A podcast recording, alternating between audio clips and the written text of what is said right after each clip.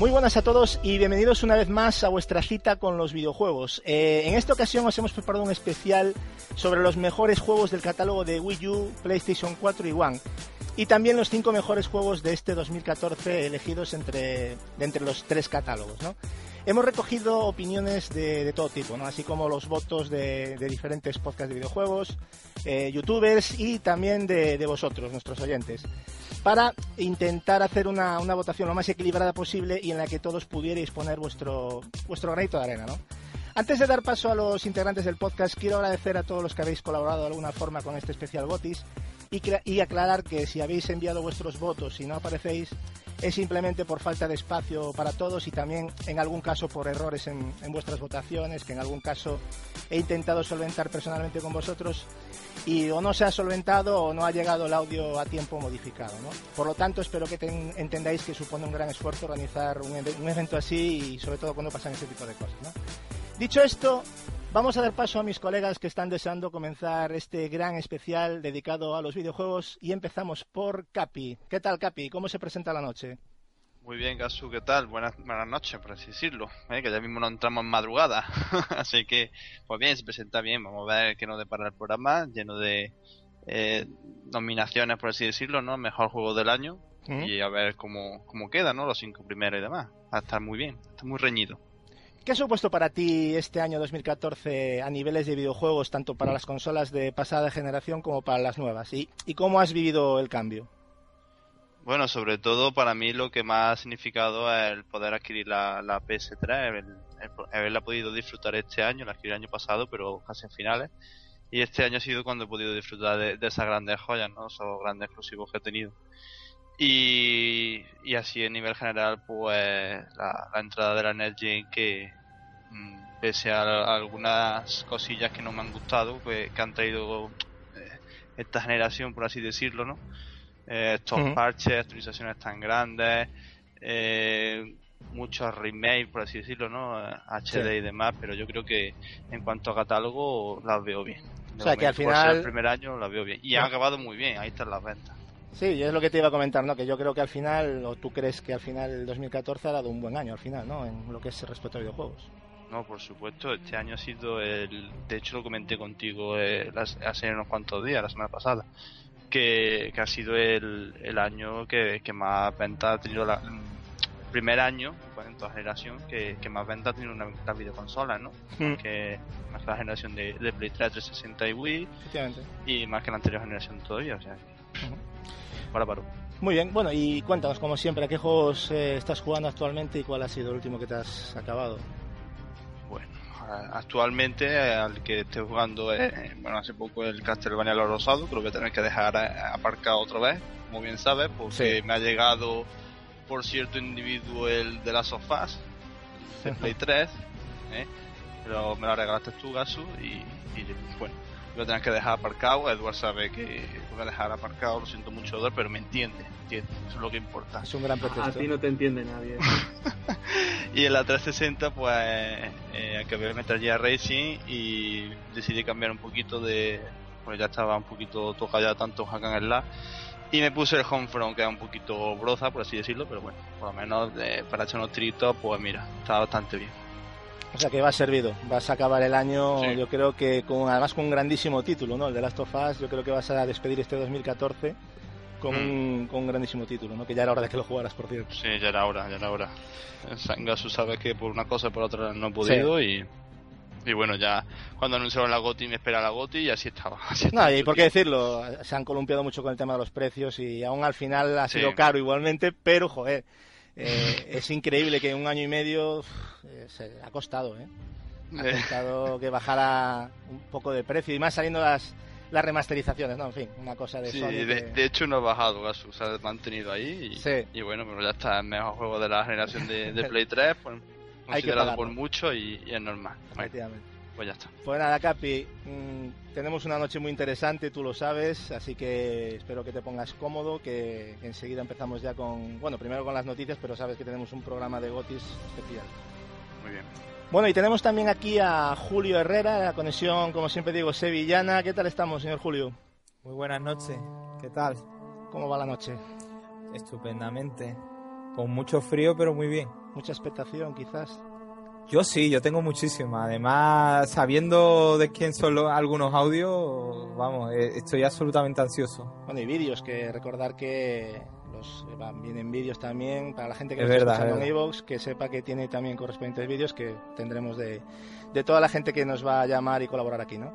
Bueno, Julio, ¿qué ha supuesto para ti este año 2014 a niveles de videojuegos, tanto para consolas de pasada como para las nuevas? ¿Cómo has vivido este cambio? A mí me ha gustado mucho, sobre todo, la línea que ha mantenido PS3. O sea, yo eso lo quiero destacar porque es una consola que ha mantenido el tipo perfectamente, que se sigue vendiendo de una manera estupenda.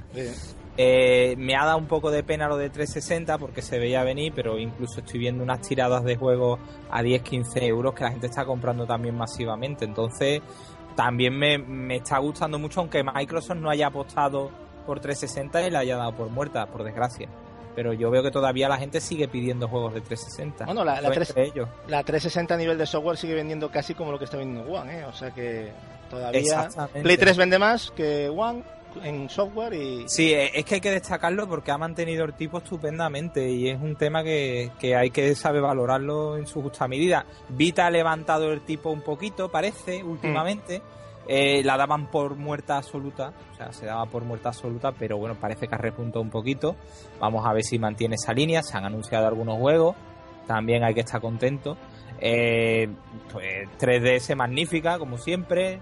Eh, y, bueno, ya si hablamos de, la, de lo que es One y PS4, pues PS4 empezó muy flojita, con muy poquitos títulos, y luego empezó, ha empezado la cosa como a coger un poco de tono, y, y bueno, también One, por supuesto, pero, pero ahora mismo estamos en, yo creo que ahora mismo es un frenesí. La, la cosa, llevamos dos meses que... Ha sido un Ah, año que no se ha acumulado quizás un poquito para el final, ¿no? Pero ha sido un año bastante completito, ¿eh? A nivel de, de software. Pero esperábamos ese sprint final tan, tan enorme, ¿eh? eso lo esperábamos, porque sabíamos que todo se iba a aglutinar en estos dos o tres meses y en esta campaña de Navidad. Sí, sí, la verdad es que es eso lo que ha pasado. Pero bueno, en fin, que a- a- al final ha sido un año yo creo que bastante interesante, porque muchos lo daban como un año de transición, que apenas iba a haber cosas interesantes. Yo creo que, que ha habido cositas como para poder comentar, ¿no? Yo- Y tanto, nivel y tanto. Y muy buenas además. Alien Bueno. Isolation, Shadow of Mordor, en fin. Efectivamente, muchos Titulazo. títulos que, que hablaremos también de ellos, porque Mm. evidentemente de eso va este programa principalmente, ¿no? Eh, bueno, y cuéntanos a qué juegos estás jugando actualmente y cuál ha sido el último que has terminado, Julio.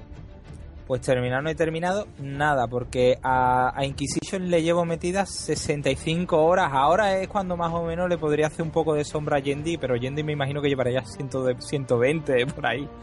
Y, y- y lo tengo, mm, creo que lo tendré a nivel 14, 15, tendré a, a, a mi guerrero. Y, y luego eh, Kingdom Hearts lo estuve probando el 1.5 porque me pillé la segunda parte del HD y lo probé 4 o 5 horitas. eh, y estoy encantado con GTA V. GTA V me ha, me ha absorbido muchísimo tiempo. Tengo ganas de darle porque hablan de Eh, que es, es un una cambio grandísima, o sea, es una gran remasterización, ¿eh? creo que de las mejores a, Sí. a la altura de The Last of Us. Sí, a mí me, un amigo mío me lo dijo, me dijo, oye, píllalo porque te va a merecer mucho la pena. Y, y la verdad lo estoy disfrutando muchísimo. El pasarlo a primera persona cambia la experiencia totalmente. Bueno, Julio, pues eh, también aquí te esperamos para, para muchas cosas, ¿no? que va a ser un programa bastante completito, así que nada, esperamos tu- tus opiniones y encantado de tenerte aquí una, una noche más. Placer. Bueno, y tenemos también aquí a esta vez a Barry Marton. ¿Qué tal estás, Barry? Muy buenas noches. Después de tu ausencia, ¿cómo, ¿cómo se presenta este especial de Gotis? Pues yo estoy aquí con la intriga de ver qué ha votado la gente y, y qué, y qué, eh, qué gustos tiene la gente sobre estos sobre este año, que había un montonazo de juegos. Es, es quizás difícil, ¿eh? Hasta escoger el, el GOTI, ¿eh? Yo creo que salga el que salga, eh, yo creo que va a ser, no injusto, pero pero no del todo justo, ¿no? Porque hay muchos juegos buenos, yo creo que en este 2014 co- a competir, ¿no? Sí, sí, es que hay muchísimos juegos y sobre todo en esta última recta, como decía Julio. O sea, es que ha sido casi un abrumador, casi, la Mm. cantidad de, de juegos. Y es lo que decía, PlayStation 3, esta la generación que ya ha acabado, pues ha tenido mucha mucho título. Vaya muerte, ¿no? Muchas consolas querrían morir así como está muriendo Yo sí, Play sí, 3. yo creo que de las mejores. ha sido una muerte dulce, ¿no? Que yo no la considero muerta todavía. Yo hace tiempo que, si os acordáis, aposté que iban a ser por lo menos dos años. Y yo creo que van a ser dos años, ¿eh? O sea que... Y, y ya veremos. Sí, el año que viene aún queda algún titulillo de estos, sobre todo de RPGs de estos, que, que aún se le puede dar vida para, lo- para los que la tienen. Efectivamente. Bueno, Barry, ¿qué, ¿qué ha supuesto para ti este 2014 a nivel de videojuegos? Bueno, tanto de consolas de pasada como actual. ¿Cómo has vivido el cambio? Bueno, yo he podido probar Play 4 ahora, hace, hace poquito, hace tres días Sí, que la, que la tengo porque me la han prestado. Sí. Y realmente este año yo lo he dedicado mucho a jugar juegos que no había jugado, de pendientes que tenía de, de PlayStation 3, pero ahora estoy probando un poco la 4 y bueno, yo estoy encantado, de verdad. O sea, y, viendo todo lo que me queda por jugar, estoy más encantado. aún. Has notado el cambio, ¿no? Entonces. Mm, sí, sí. Bueno, ya que juegos has estado jugando actualmente y qué, cuál es el último que te has terminado. Bueno, el último que me he terminado ha sido el Assassin's Creed el Revelations, que tenía la saga un poco aparcada, pero como sabía que me iba a dejar la Play 4, pues ya tenía pensado comprarme el Black Flag. Y bueno, digo, voy a ir avanzando. Y estuve, pues eso, jugando al Revelations y al Dragon Age, al Awakening. Esos son los dos últimos que terminé. ¿El Origins estás jugando o el, Eh, bueno, terminé la expansión, el Awakening. el Awakening? Una grandísima expansión, eso sí que es una Sí, que expansión. otro juego. Sí, sí, efecti- efectivamente, ¿no? Todos los que le hemos jugado lo sabemos, ¿no? Pues oye, yo creo que tienes ahí para darle horitas, ¿eh? Vas a tener bastante y sobre todo para hasta llegar a, In- a Inquisition, ¿no? Porque me imagino que vas a jugar la saga entera. Bueno, el 2 ya me lo terminé antes porque tenía tengo que hacer análisis para la web del Inquisition y el Inquisition ya lo tengo aquí en casita. El de Play 3, por desgracia, pero pero ya, ya estoy preparado para meterme ahí otra vez 50, 60 horas. Bueno, pues prepárate también para lo que nos viene con, ya no solo en las noticias, sino en estos GOTI, que va a ser una velada bastante interesante, Barry. Así que encantado de tenerte aquí también. Encantado, encantado. Bueno, y tenemos también por aquí al señor eh, Gapés Gamora, nuestra conexión colombiana. ¿Cómo va eso, don Gapex Gamora? Aquí, amigo, con frío bogotano y, y anhelando poder estar en Barranquilla para las fiestas, pero bueno, no se puede, así que aprovechar para jugar. ¿Pero qué, qué pasa? ¿Que estás congelado? ¿Qué te pasa? Es, hombre, Bogotá es muy fría y esta es temporada de lluvia se pone más fría. A cambio, en mi nativa Barranquilla el clima es de 40 grados, entonces, claro, se extraña. Hombre, sí. Pero ¿qué, qué te iba a decir yo? Mira, que yo estoy en Galicia y aquí sí que hace frío. O sea, el norte aquí se sufre, ¿eh? Eh, sobre todo en el mes de diciembre. Diciembre, enero son bastante. Pero claro, gente de sangre caliente no, no puedo decir nada. Es normal que tenga frío. Claro, a mí me, a mí me pega muy duro cualquier clima remotamente frío porque pues me crié a- al rayo del sol. Claro, efe- efectivamente. Pero bueno, cuando, venga- cuando vengas aquí a Coruña espero que vengas en verano entonces, porque si no lo vas a pasar muy mal. Sí, yo armo viaje para España siempre en verano, mayo, junio, porque pues es una mejor época para, en general para viajar. Bueno, Gapés, si cuéntanos tú también qué ha supuesto para ti este 2014, bueno, a niveles de videojuegos y consolas de pasada generación y actual. ¿Cómo has vivido el cambio? Yo pensé que no lo iba a vivir de- en primera persona, por decirlo de alguna manera, porque no me iba a pillar consolas de nueva generación eh, en pro de armarme un PC potente, ¿no? Lo saben los, los, los asiduos de nuestro podcast. Sí. Pero por azares del destino y configuraciones nintenderas terminé teniendo Wii U. Entonces, pues he podido, digamos, catar la generación actual de primera mano. Pero Y es medio agridulce. Bueno, se le considera Next Gen, sí. Eso es Nintendo. Has, has La estado verdadera- un poco como animal de compañía. sí. La verdadera Next Gen la vivo yo en mi PC, amigo. Eh, pero, pues claro, al tener ya el PC y la Wii U, digamos, he bebido un poco de, de la- las dos formas de, de oferta que tiene esta industria actualmente, ¿no? Hmm. Digamos, eh, las dos enfoques, el de Nintendo y el que es el músculo como tal, que tiene su mejor exponente en el PC. Y, y es agridulce. Yo me espera, cuando empezó, empezó muy floja y pensé que este 2014 que no íbamos a tener nueva generación realmente hasta el 2015. Pero el último trimestre del 2014 ha sido demencial. Yo tengo las tarjetas de crédito totalmente reventadas. Eh, ha sido una compra hipermasiva. Entonces, pues nada, al final me queda una sensación de que ya hay mucho que jugar y experimentar en lo que a nueva generación eh, corresponde y también da esa esperanza ¿no? de lo que se viene en 2015, que va a ser el año para los videojuegos.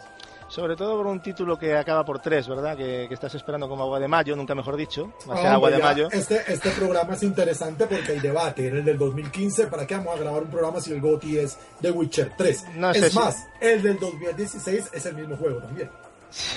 bueno, a ver, a ver cómo queda la cosa, que yo, yo, yo creo que 2015 va a ser un año muy interesante y va a haber grandes títulos, o sea que tampoco lo va a tener fácil de Witcher, aunque todos sabemos que va a ser un, un referente, ¿no? O sea, está claro que, CD Projekt no puede aspirar a otra cosa, ¿no? Ya lo hemos visto en, el, en, en anteriores títulos, ¿no? Eh, bueno, Gapes, ¿ya qué estás jugando actualmente y cuál ha sido el último que has terminado? Hombre, el último juego que terminé fue The Wolf Among Us en su versión de PlayStation Vita. Digamos, es el primer juego que termino en mi nueva, en mi nueva Rolex Vita. Y, y, encantado con lo que ofrece a nivel audiovisual, un poco desilusionado como, con lo que ofrece como videojuego, porque es la misma fórmula, obviamente es hecho por Telltale Games, es la misma fórmula de Walking Dead, pero mucho más simplificada. Entonces, Ya al simplificar tanto mecánica jugable como tal, empieza a rayar y a caminar en una delgada línea que, que ya no estoy muy seguro de que sea un videojuego. Eh, es, no estoy diciendo que no sea un videojuego, pero realmente camina en una línea delgada Sí, sí, porque claro. se ha simplificado mucho más, o sea, se ha perdido aún más jugabilidad. Pero como propuesta de lo que narra es absolutamente espectacular. Y en esa pantalla OLED de la Vita es que es Hombre, increíble. esa paleta de colores que tiene precisamente el, el juego eh, es alucinante y a ti como, como buen amante del cómic que eres yo creo que te ha dejado sorprendido. Claro, es el shading, aparte es una interpretación de un cómic de la de este vértigo que yo adoro, que es Fables. Entonces, Sí. bueno, para mí ha sido magnífico, pero lo digo, como experiencia. Ya como videojuego podría encontrarle una que otra. tra- O sea, prefiero Walking Dead como videojuego, eso es a lo que me refiero. Pero me ha gustado mucho. Y eh, he estado jugando, pues, Diablo 3 contigo y con Marcos. No muchas horas, pero le hemos echado un par de orillas ahí a Diablo 3. Me enloquecí a jugar Crazy Taxi. Increíblemente, después de tantos años, retomé el título porque me compré un bundle de Sega en Steam. Y aunque yo lo tengo en Dreamcast, pues me dio por probarlo en PC. Y es tan adictivo este juego y es tan exigente que cuando lo puse a jugar de nuevo después de tantos años, pues era un puto manco, tío. No hacía más de dos carreras. Y no, no lo aceptaba, ¿sabes? No lo aceptaba. ¿Qué me pasa? Ahora parece. Entonces, nada, me, obsesioné a, llegar por lo menos a licencia A. Y pues nada, le eché muchas horas para conseguirlo. Y finalmente pasé Tokyo Crash Mob, que es un juego que es de la consola virtual de 3DS, que es una japonesada total y absur- absurda, nunca mejor dicho, pero pues como para echar unas horitas ahí al lado de la cuna mientras cuido a mi bebé, pues me sentó de puta madre. Nada, la, la jugabilidad ha cambiado muchísimo. ¿eh? En algunos juegos se nota una auténtica barbaridad. ¿eh? Yo no podía con el Crazy Taxi, se quedó Sí. increíble, no podía y me No, sentía no, ya. un banco infeliz que la vida no tenía sentido y pues nada, me obsesioné. A mí me Creo que pasó le lo mismo, ¿eh? 20 horas en una semana, una cosa así. A mí me pasó lo mismo hace unos meses que lo que jugué a varios juegos de Dreamcast y, y joder, sí se nota, ¿eh? La jugabilidad. Eh, ya Crazy Taxi era un juego muy loco, ¿no? Muy arcade, que es lo que era, pero lo controlaba de otra manera. Evidentemente, ahora es, cuesta bastante más retomarlo, o sea que lo entiendo perfectamente porque no es que seas manco, yo creo que es que la jugabilidad ha evolucionado mucho, ¿no? Y eso se nota cuando vas a lo retro. En muchos casos, ¿eh? No digo en todos. Bueno, eh, Gapes, eh, pues nada, creo que va a ser una noche muy interesante y bueno, estoy deseando también ver tus, tus elegidos Goti y, y, bueno, como siempre tener tu opinión que siempre es de agradecer en, en las noticias y en lo que hablemos en el programa, ¿de acuerdo? Hombre, nada, un abrazo a todos y estamos listos para un gran programa. Venga, vamos allá. Y vamos a dar paso también con Edward Esparda, que lo tenemos también por aquí desde su tablet. ¿Qué tal estás, Edward? Hola, buenas noches, Gatsu. Hoy no estoy con la tablet, lo siento mucho. Ah, Hoy ¿no? en vez de con la tablet de Apple estoy con el PC de Sony. Bueno, se ve que Hoy- la calidad ha mejorado, sí, sí. Claro, Obviamente, en este especial GOTI tenía que dar todo, todo mi poder Sonyer y no podía ser de Le otra has manera. quitado el precinto al portátil, muy bien, me gusta, para poder venir aquí a... Eso, eso te honra. Gracias, gracias. no, no. Bueno, cu- cuéntanos qué ha supuesto para ti este año 2014 también, ¿no? A nivel de videojuegos, y tanto pasada como actual, eh, y cómo has vivido ese cambio, sobre todo, ¿no? Pues para mí la verdad es que ha sido una grata sorpresa porque yo estaba en la línea de Gapex de que es verdad de que este, esta generación empezó floja. O sea, teníamos títulos bastante escasos. O sea, un mes tuvimos, creo, en febrero tuvimos Titanfall, en marzo tuvimos ese maravilloso Infamous, pero era bastante escaso el tema. Y el tema de los multis tampoco es que destacase mucho. Eh, pero ha, ha sido a partir de finales de septiembre, eh, por lo menos en, en mi caso, y ha sido un no parar de títulos, una, una avalancha y una lluvia que yo, yo de verdad tengo la cartera que me salen polillas. Sí, yo, yo, yo, yo veo una cosa muy rara, no sé si a ti te pasa, que cada vez que entro en la habitación me doy cuenta de que, que hay más juegos de Play 4, de One, de- o sea, digo, pero ¿cuántos juegos me he comprado? O sea, cuando echas la vista atrás y te das cuenta ya la colección que, que tenemos, ¿no? Mira, yo tengo más de 20 juegos. Ya, Yo de, 4. yo de hecho, mira, yo, yo la PlayStation 4 me la compré en el 11 de julio y ya tengo más de 15 juegos. Pues mira, pues eso es una auténtica animalada. Yo creo que eso no te ha pasado nunca en ninguna generación. Jamás, jamás. O sea, ni con Play 3, ni con 360, ni Play 2, nunca. O sea, yo la verdad estoy muy contento y yo el 2015 eh, estoy temblando de, de todo lo que va a salir. Pues va a ser Y- mejor, ¿eh? Todo Sí, indica sí, que sí, va a ser mejor. O sea que... Sí, sí, eh, yo, yo solamente las reservas que tengo de enero a mayo, a junio ya me asustan. Espero que estén más repartidas también lo que vaya saliendo, porque siempre habrá cosas que irán anunciando, ¿no? Porque hay juegos que todavía no sabemos si van a ser para 2015 o si, se- o si sí se sabe que son para 2015, pero no sabemos la fecha, ¿no? Entonces hay mucho todavía que, que fijar, ¿no? Pero yo creo que va a volver a pasar lo mismo. Las empresas van a tirar por la por la fecha que vean que nos puedan quitar los cuartos y al final, pues, pues tendremos que pasar por caja, ¿no? Bueno, ya ha pasado lo peor que han retrasado de Witcher 3, ya nada peor Sí. no puede haber. Bueno, casi nos han hecho un favor, aunque yo adoro, estaba esperando ese lanzamiento. Pero yo creo que así nos ha hecho un favor, con, porque yo ahora quiero jugar Sí, al. Dragon Age y no me va a dar tiempo. yo, Sí, yo- yo pienso igual. Sí puede haber algo peor, se retiró Lizane. Bueno, Pero eso eso, ya no es, son, pero- eso, eso ya, eso no son videojuegos, pero tío, eso ya es, es- algo más importante. eso es otro tema dif- diferente, no sé si más importante. Eh, vamos a ver, eh, Edward, cuéntanos a qué juegos has estado jugando actualmente y cuál es el último que has acabado. Pues desgraciadamente no he podido pasarme ninguno, estoy aún con ese Far Cry 4, que yo creo que ya, ya este fin de semana me lo, me lo finiquito, es que no, mi tiempo es muy limitado, sobre todo en estas fechas, y mi horario me lo impide. Eh, lo que sí que he podido jugar, aparte de este Far Cry 4, eh, el maravilloso y candidato a GOTY por mi parte, Alien Isolation. Que solo tengo que decir que me cago en el puto Alien, Y más cosas, pero en el Alien sobre todo. sobre todo en el Alien, me cago en él. Y en el efecto de sonido del mando con el Alien también. Y ayer empecé el mejor videojuego de la historia de los videojuegos, que es el remaster del Resident Evil Remake. Y me- me- me- es, es impresionante, impresionante. O sea, me- ya sé que la conver- he jugado la versión de Play 3, no, no va a, su, a sus 1080p, como lo, sí que lo hará las versiones de Play 4 y Xbox One, pero me da igual. O sea, tener ese juego en, en físico, sobre todo, esa, ese remake, es, es, es- es una delicia. Pues sí, es una delicia, no te voy a decir que no. Eh, bueno, pues eh, básicamente eso, ¿no, Edward? Yo creo que también estás muy impaciente por ver cómo van estas votaciones, ¿no? Que se presentan calentitas. Sí, estoy Eh. bastante emocionado. Eh, sobre todo, bueno, ya no solo por las valoraciones de, de toda la gente que ha- se ha prestado a colaborar, sino también la de los propios compañeros, porque entre nosotros tampoco sabemos lo que ha votado cada uno. O sea que eso también va a estar muy interesante a ver qué es lo que sale de ahí, ¿no?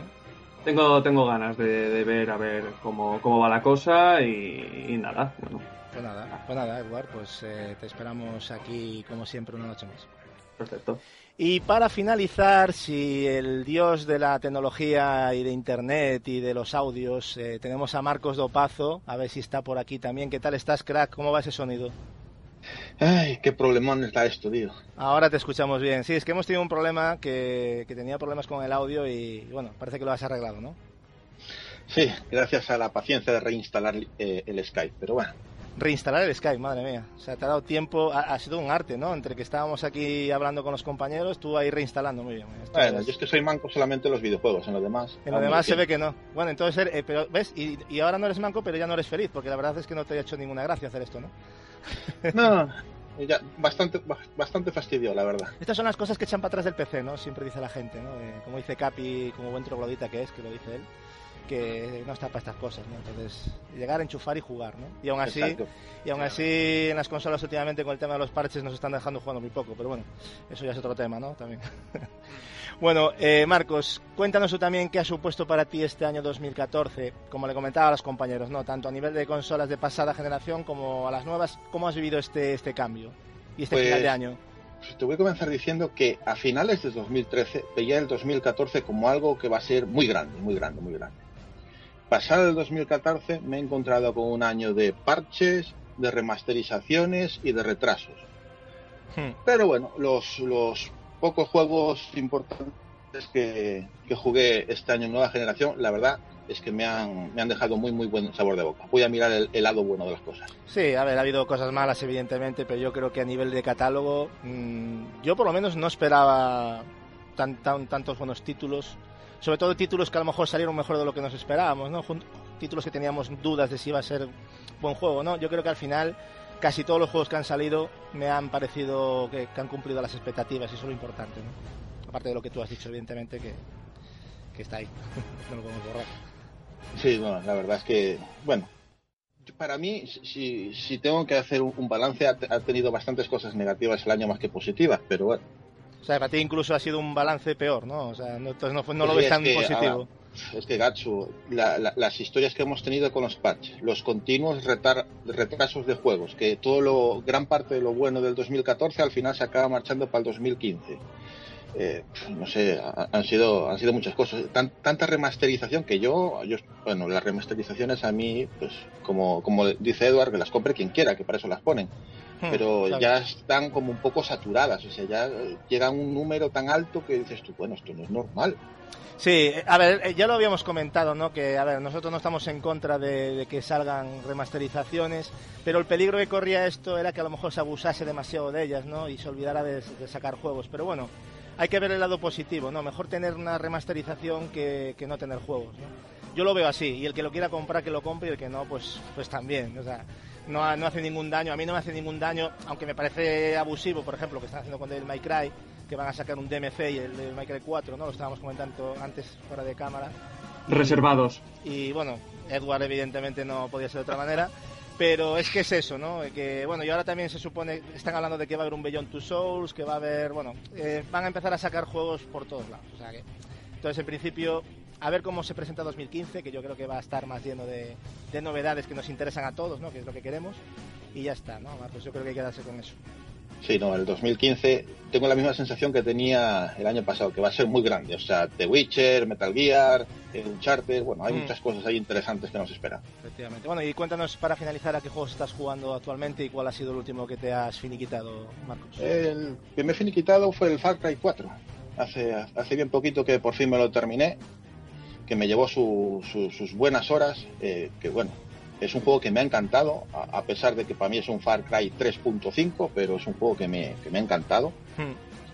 Y nada, sigo intentando terminar el Dragon Age Origin, que se me está haciendo muy pesado, pero muy, muy Te estás viniendo abajo, ¿no? Por lo que estamos viendo a nivel privado, un poquito, ¿no? O sea, lo empecé y me estaba gustando, me, me encantaba, me, me enganché a él pero se me está haciendo un juego muy, muy denso. Muy y, denso, ¿no? y, las peleas con pausa para aquí, pausa para allí, porque es muy estratégico, se me están haciendo lentas también. Claro, es que eso, es que yo creo que eso es la, parte buena del juego, ¿no? Es que si no te gusta eso, claro, tienes que...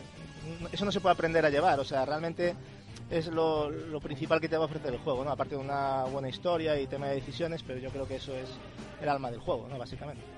Sí, pero bueno, yo como bien digo, ya que lo empecé lo terminaré, pero bueno, me está costando, está costando.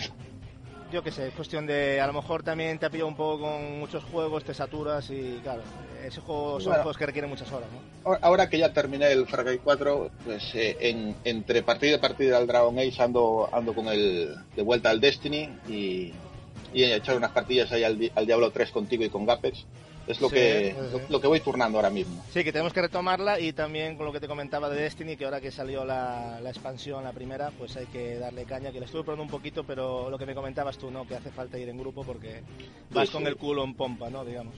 Y hay, hay que, juntar gente para hacer una, una raid por primera vez, que, eso, que dice que es tremendo. Podemos lanzar ya desde aquí el mensaje al clan de en el punto de mira, que somos 50 personas, o sea que iros preparando que vamos a crear algún tipo de de reunión para ver si pasamos las rides ahí entre todos. Así que estaros atentos que os estaremos esperando por allí. Marcos, pues nada, eh, encantado de tenerte aquí, esperemos que se mantenga la racha del audio y a ver cómo se presenta la noche, ¿vale? Venga, un placer. Venga, pues nada, bueno chicos, eh, si, os parece vamos a comenzar este especial, eh, ya que la noche promete ser intensa y el tiempo siempre es un bien escaso para nosotros, ¿no? Vamos a pasar con lo que, con lo que será el contenido de nuestro especial GOTI 2014 de hoy. Empezando por las noticias gamers, ¿no? Aún siendo un especial, eh, no podemos olvidarnos de, algunas de las noticias más destacadas de estos días y como siempre os traeremos hoy para comentar con, aquí con los colaboradores, ¿no? Os daremos también la lista de juegos más vendidos en España oficial de, noviembre de 2014 para las tres plataformas. Eh, luego, bueno, ya pasaremos inmediatamente al especial GOTY 2014. Eh, realizaremos los preparativos para comenzar las votaciones de los tres mejores juegos hasta el momento de, los catálogos de Wii U, PlayStation 4 y One, así como los cinco mejores juegos editados en este 2014. ¿no? Recordar que tendremos, tendremos aquí votaciones tanto en vídeo, en vídeo, insisto, como en audio de, los oyentes.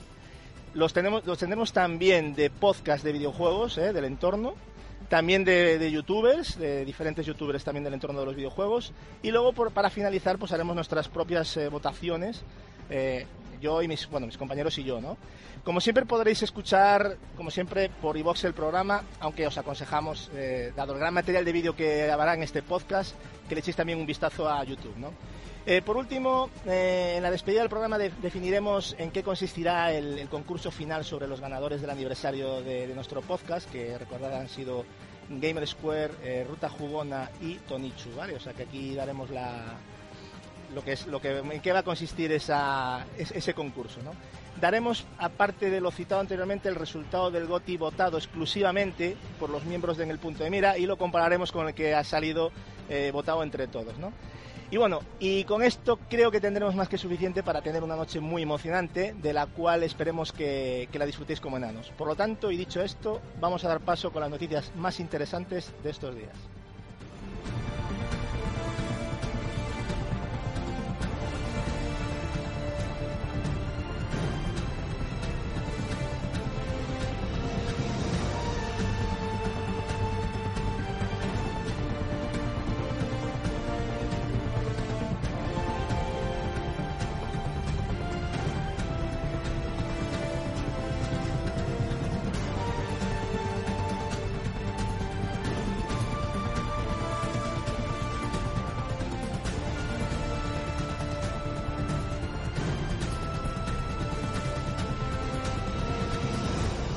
Hemos sabido que Fumito Ueda, eh, creador de The Last Guardian, ha comentado que su título más esperado, eh, anunciado recordar para PlayStation 3 en el, en el E3 de 2009, sigue en desarrollo bajo unas nuevas condiciones, que no ha querido aclarar y, de paso aprovechó la ocasión para indicar que ya trabaja en otro nuevo proyecto del cual no, no ha facilitado detalles. Lo que sabemos por parte de Sony es que el título continúa desarrollándose gracias al, al interés de los fans. ¿no? Dicho esto, ¿qué lectura hacéis sobre estas nuevas declaraciones de Ueda y qué esperáis de este eterno proyecto de Sony? Por ejemplo, tú mismo, Marcos. Hombre, de las Guardian, ese juego que llevo esperando años ya. Por eso ya te doy paso. Mira, no sé, yo ya, tengo una, un presentimiento de, estos de, Mega, como decimos aquí en Galicia, o bruja, bueno, supongo que la gente sabe lo que es Mega. pero, no sé, tengo esa sensación de que en este 3 sí, por fin va a haber una, una sorpresa. Eh, por fin creo que vamos a tener ese esperado tráiler de, de Last Guardian y que nos van a decir, sí, va a salir, de verdad que va a salir, aunque no lo queráis, va a salir, pero para PlayStation 4. No, eso yo creo que todo lo tenemos claro, ¿no? Yo creo que esas nuevas condiciones, yo creo que es lo que ha habido, no sé, yo es lo que opino, es que es eso, ¿no? Que realmente ha habido un cambio de plataforma, claro. No tendría mucho sentido que, que saliese para PlayStation 3, aunque es bien es cierto, como ha dicho Gapes Gamora, que, que, te has comprado, ¿no, Gapes? Cuéntanos ahí. Yo compré, no sé si lo recuerdan, creo que fue en el programa que debuté con el Real Madrid de los podcasts. Yo compré la PlayStation 3 exclusivamente porque se anunció ese juego. Eh, a la larga lo hubiera comprado, pero sabes, fue el que me decantó.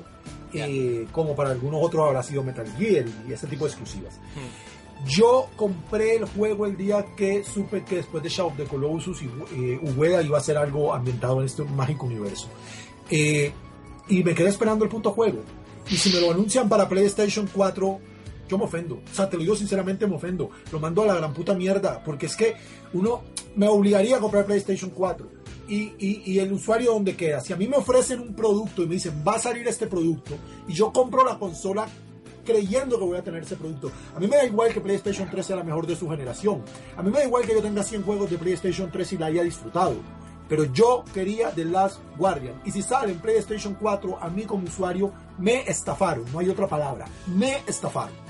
Pero, pero Gapex, eh, vamos a ver, si, como decían las informaciones, al, al hacer el desarrollo en PlayStation 3, se, se vieron que la máquina se les quedaba corta, eh, Pero, ¿tú qué que yo no ¿Que- que- voy a comprar PlayStation 4, no está en mis Ya, pero, planes, ¿tú, qué, Marcos. pero tú, tú qué prefieres? ¿Que te saquen un juego de menor calidad con, con lo es que, que yo, pudieron yo hacer? lo que prefería es que tenía que salir hacer tenía que Ya no hay forma de arreglar esta empanada. Va a ser desastroso como lo hagas. Si no sale, terrible. Si sale en PlayStation 4, menos terrible, pero terrible. Simple y llanamente, los de PlayStation 3 nos quedamos sin uno de los juegos que se prometieron y que en A mi ver. caso particular era el más anhelado. Pero Yo- es que yo- con la de tiempo que llevaban desarrollándolo y, y que ahora digan que ay, esto huele muy mal. Ahí ha pasado algo, Julio. No sabemos Yo lo que creo puede, que puede no. ser que sea lo que dijo Marcos, ¿eh? Puede ser que a lo mejor la máquina no daba. Yo lo dudo mucho. Yo creo que para hacer ese juego tampoco hacía falta Pero tanta macho, máquina. yo no quería PlayStation 4, lo he dicho mil veces. No, no, mi pasta solo me alcanza para mi PC. Sí, a mí me parece muy bien. Aparte que es que yo creo que es responsabilidad de Sony que si promete una cosa y lo saca hasta en un E3, pues que cumpla, ¿no? Es lo que menos que tiene que hacer. Yo igual, creo que el Igualmente tema te de- saber que la saca para los dos. Tanto pa- para Play 3 como para Play 4. Es lo Yo no. mínimo que pueden hacer. Yo, yo creo dudo. que con el tiempo que queda para que salga ese juego, mm, dudo ya que salga para PlayStation 3, eh, la verdad. Yo también. No creo, porque como mínimo, si se anuncia el año que viene, será para el siguiente. No creo que salga el año que viene. Ah, ese y juego ha no sido creo- hecho.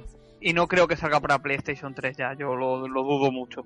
Yo también lo dudo mucho, pero bueno. Yo todavía dudo que salga, o sea. En fin. Bueno, yo, yo creo que salir eh, Capi, aunque es tu opinión y puede ser, eh, yo no, no tengo información para decir eso, pero yo creo que Sony ahora está implicada, yo creo que ya le rechirría un poquito el tema y ya quieren sacarlo como sea. O sea Ojalá. que eh, no sé qué saldrá de ahí, es lo que dice Gapes, que a lo mejor nos sacan hasta un churro y luego todo, porque Eh, espero que eso es otra cosa. que luego encima eh, no os esperéis un- a lo mejor un ICO, porque a lo mejor va a ser de una calidad totalmente diferente. Ya veremos qué sale de ahí. Pero bueno, en cualquier caso, yo creo que todos los de aquí estamos expectantes de ver qué hace Sony con, con esa nueva IP, ¿no? En fin. Eh, estos días se ha vuelto a saltar la polémica con la, con la supuesta exclusividad temporal para One y 360 de, de Rise of the Tomb Raider, ¿no? Ya que Microsoft hizo público que serán ellos los que lo editan, los que lo vayan a editar, ¿no? Y distribuyan eh, el juego a ambas consolas. Estas declaraciones vienen horas después de que se conociese la exclusividad de, Street Fighter V para PlayStation 4 y han armado un revuelo considerable en la red, sobre todo por los usuarios de PlayStation 4 y PC que, esperaban su, versión, ¿no? ¿Qué podemos aclarar respecto a la información que se maneja? Pues mira, punto uno, eh, ¿qué dice Phil Spencer sobre esto? Pues Phil reconoció durante la semana de la Gamescom que el acuerdo alcanzado era de carácter temporal, ¿no? No especificó fechas, pero lo dijo el propio Phil, ¿no? En el punto 2, ¿qué dice Square Enix, que es la propietaria de los derechos del título? Pues ha dicho esto exactamente. Nuestro acuerdo con Microsoft para Rise of the Tomb Raider tiene una duración, pero no pensamos discutir los detalles en este momento. Estamos centrados en una colaboración de la que surja un gran juego para Xbox One y Xbox 360. Entonces, sabiéndolo dicho por, por el mandamás de Microsoft y, so- y sobre la propietaria de la franquicia, ¿a qué pensáis que está jugando Microsoft? Gapex, por ejemplo. ¿Cómo lo ves? eh, está jugando lo que juega siempre, ¿no? A, a confundir y reinarás. Eh, claro, no reina, ¿no? PlayStation 4 la aplasta. Pero, pero está jugando a confundir. eh, Hmm. Está claro que la licencia va a salir en todos lados y que ellos intentan poner una cortina de duda Eh, para que el que tenga ambas consolas compre la de One primero pensando que no va a salir en PlayStation 4 y no va a tener una versión, mejor versión que a la larga es lo que va a pasar. Y después saldrá también en PC donde a la larga será la mejor y la absoluta. Eh, pero bueno ya esto es común. Lo que pasa es que me parece vergonzoso que alguien como Spencer salga a decir esto y Square Enix lo, le ponga ese salsa en la boca no no no no no. Si hay un acuerdo temporal. O sea, cuando Square dice eso Solo le falta decir, y no lo dice por cuestiones de pasta y de contrato, solo le falta decir, tranquilo, saldrá en PlayStation 4. Es que lo único que le falta decir. A ver, yo creo que está bastante claro, ¿no? Bueno, tampoco Phil es que haya dicho nada, también él dicho que era de carácter temporal. Lo que pasa es que no, no quiere, es esa cortina de humo que tú dices, no, no quiere dar una fecha porque Sí, no lo que pasa es que se dice que son 30 días, Claro. me descojono de risa, como hago constantemente con También, Microsoft. también ha dicho que no ha comprado esa patente, que no es de tal. Lo que pasa es que han hecho una jugada ahí un poco rara, que es la de la distribución, y eso es lo que ha creado una duda bastante ¿Para grande, qué ¿no? pagar pasta a que tengas un juego como Tomb Raider 30 días? Mejor no inviertas esa pastica en hacer licencias propias de calidad. Hmm. ¿No debería hacer eso Sí. Microsoft? Eso, eso. Eso. ¿Vosotros apoyáis, eh, Julio, por ejemplo, tú, tú apoyas lo que se está diciendo por las redes sociales de que si lo distribuye Microsoft, el juego ya se va a quedar de forma exclusiva para Microsoft, después de todo lo que hemos visto a nivel de información? Eso me parece ridículo. Pero Es la única, lo único que te puedo decir. es que, ¿sabes que hay muchos hilos? Con... A mí me... yo ya no entro en estos temas porque me parece, no sé cómo se pueda crear una discusión sobre algo así, que está explicado claramente. Lo que pasa es que hay gente que saca conclusiones diferentes. Yo, yo la respeto, pero yo creo que está en, bastante mi, claro. en mi país temporal significa temporal. Para mí también, bueno, también puede ser que llueva mucho, ¿no? Y que En los mucho mundos viento. de Yuppie ya, yo no sé. temporal, pero no, no, a mí Ah. Eh, a ver, el tema este de Tomb Raider. Eh, creo que esto, el tema de la exclusividad, creo que comentó por parte de Microsoft que era una estrategia para competir con Uncharted 4. Creo recordar. Es lo que dijeron. Y, y yo me pregunto, Rise of Tomb Raider, la secuela de Tomb Raider. Para empezar, para mí la primera cagada es que salga en 360. Esa es la primera cagada, porque ya es un juego intergeneracional que va Sí. a estar limitado, limitado por 360. Va a estar limitado, por lo cual yo no sé en qué va a competir, a no ser que sea a nivel jugable, con Uncharted 4. Y luego, el tema de la exclusividad. Eh, nada más enterarse la gente de la exclusividad, eh, todos a las armas. eh, y a Crystal Dynamics le no ta- tardó cero coma en ponerle el culo en pompa a Microsoft para decirles que la exclusividad era temporal. Y hace escasos días Square Enix, la propietaria de Crystal Dynamics, ha confirmado que tiene una durabilidad. Sí, sí. No querrán decir eh, de Le falta cuánta- decir que era una broma. Sí, básicamente les falta eso, pero vamos, no querrán decir cu- de cuánto será eh, la duración, por tema de, vete tú a saber que, de contrato, exactamente, pero vamos, que a, a mí, yo creo que en 2016 eh, la versión de PC y de, y de consolas de Sony mm, no me sorprendería para nada. O sea, ¿tú crees que va a ser una duración incluso de un año? Porque se hablaba de que iba a ser el primer mes, incluso... Va- eh, que se sepa, Rise of Tomb Raider saldrá eh, tirando a Navidades, ¿eh? Eh, En Xbox One y Xbox 360 se dijo. Sí, se dijo Tirando a Navidad Navidades. 2015 por- Entonces saldrá en ene- a finales de enero, saldrá haciendo Eh, aquí eh, de- de, brujo, porque no, ninguno sabemos la realidad, pero, Pero- haciendo de brujo yo me apostaría que en febrero de 2016 está en PC y PlayStation 4.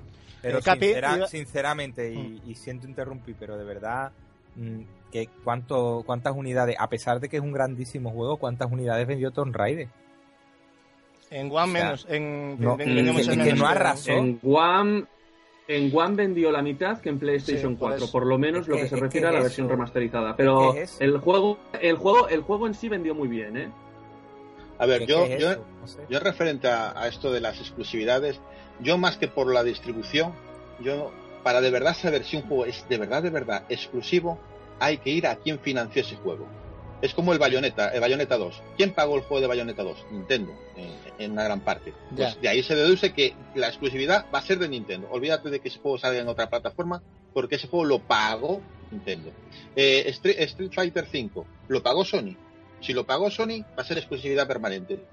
Si no, Eh. al cabo de seis meses o un año, saldrá en todas las plataformas. Pues con Tomb Raider va a ser lo mismo. Creo Sí, que el el- tema, el tema eh, de Street, bueno, pues, Eh, sí, Capi, sí, dejar hablar Sí, a Capi. Capi, Capi. No, en el caso de Tomb Raider, Marco, hay informaciones contradictorias. Hay gente que dice que sí, que ha pagado parte del desarrollo, no completo, de Tomb Raider, aparte de, de publicarlo. Y hay otra información que dice que no, que simplemente es eso, que lo ha, digamos que le han ayudado a- un poquito y la publicación y demás, y que por eso es temporal. Y claro, lo que ha dicho Gasu, que no se sabe si la temporalidad es en PC y que no lo va a ver PS4, pero por la por lo que ha dicho Crystal Dynamics, eh, por lo que se está refiriendo es que tarde o temprano llegará a PS4, puede ser un mes, tres meses, seis, un año, Eso o es. final de generación, pero que lo vamos a ver en PS4 seguro.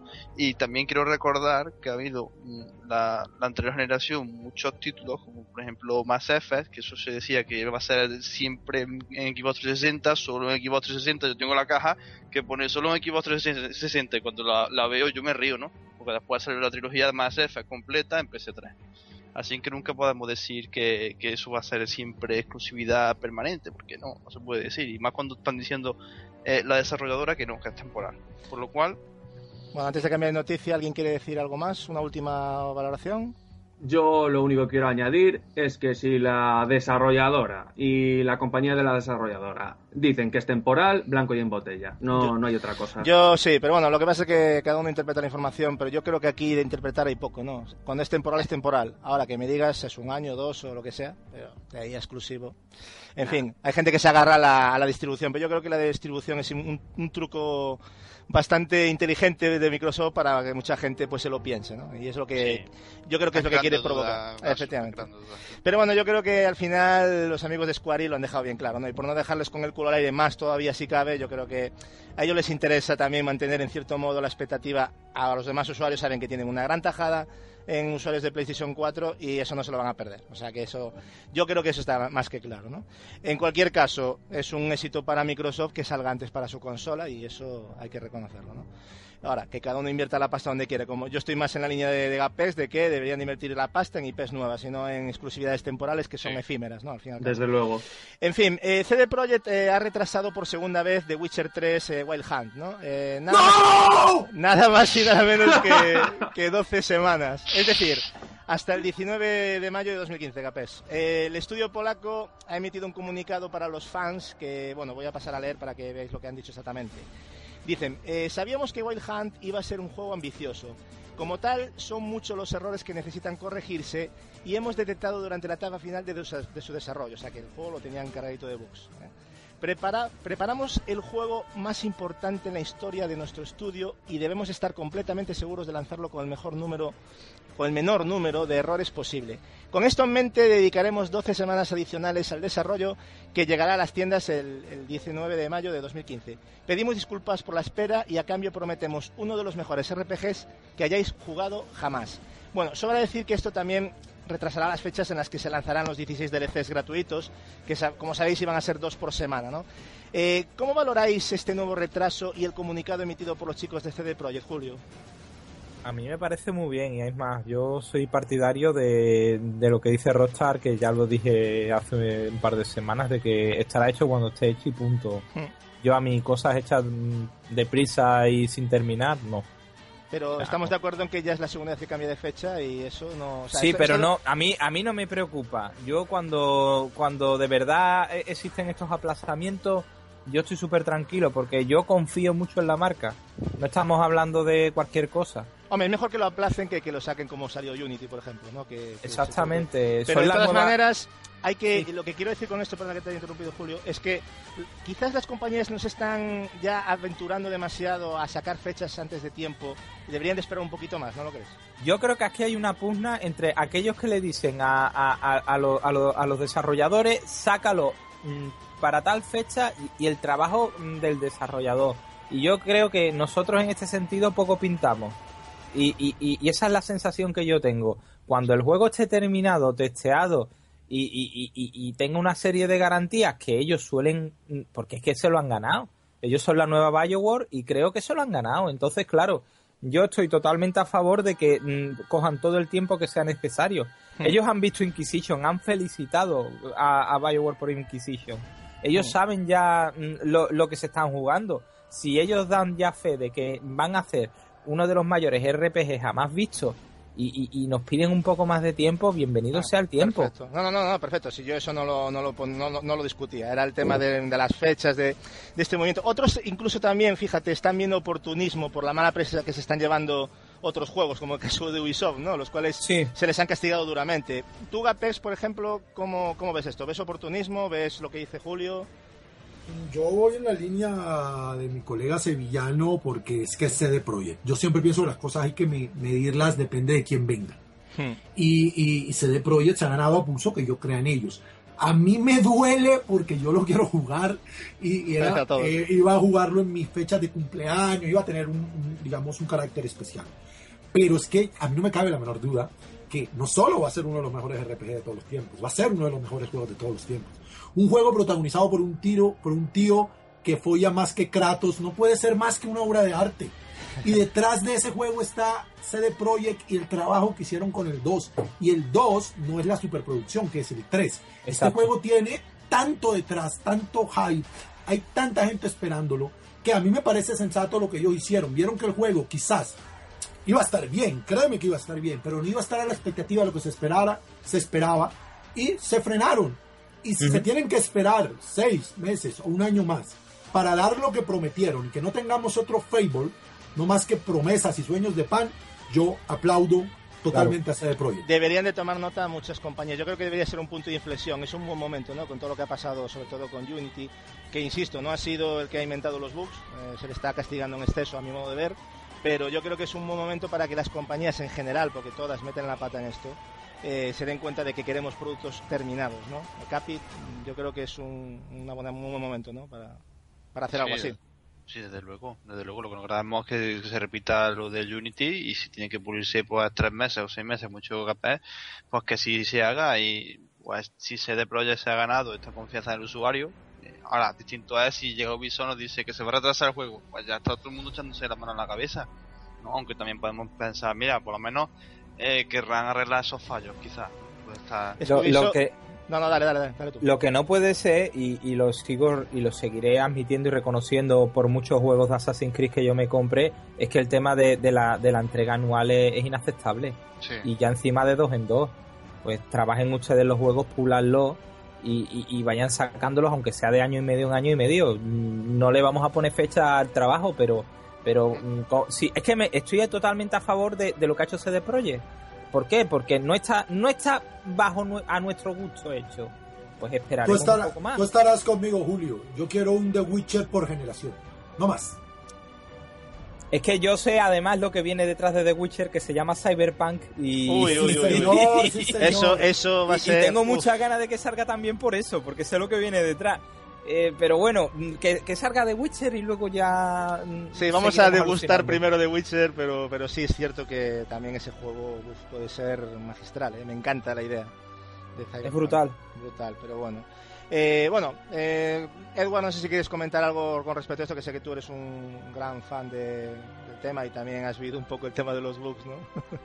Bastante, bastante de cerca y de primera mano. ¿Cómo lo ves? Pero bueno, yo, yo sigo la línea de mis colegas Julio y Gapex del tema de que si CD Projekt eh, decide retrasarlo para eh, pulirlo, mejorar fallos y tal, yo no hay problema. Sé que sé que la espera merecerá la pena por su parte. Sí, así que no, no, no tengo problema. Yo Sí. tengo mi, mi reserva hecha, así que no pasa nada. Pues nada, que tomen nota las demás compañías y de que lo que comentábamos y pedíamos aquí, ¿no? Que si hay, si tiene que haber seis meses de testeo, que los haya. Y bueno, que Kratos folla más que Geralt, que no se me olvide. Bueno, eso ya, a lo mejor podríamos hacer un día un debate, pero no, no nos interesa en este caso, ¿no?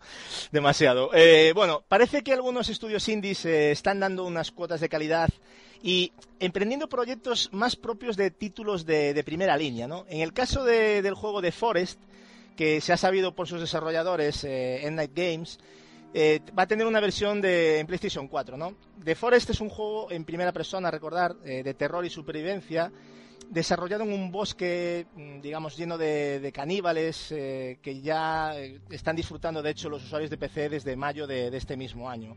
¿Alguien de vosotros ha visto o sabe algo de este The Forest? Eh, ¿Algunas expectativas sobre este título? No, yo he visto lo que se ha visto Gasur en, en, la- en los Game Awards, ¿no? Ese tráiler y, y luce muy bien para ser un juego independiente, la verdad sea dicha.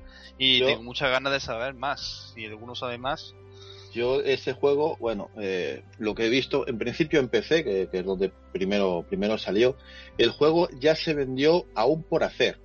O sea, lo comprabas y tú ya podías ir probándolo a medida que iban haciendo el juego y actualizando y actualizando y actualizando y actualizando y así hasta hasta el hasta que lo terminen de, de- de alguna manera. O sea que en consola pues, todavía todavía no sé ni, ni cuándo lo van a sacar, pero en PC todavía siguen actualizando.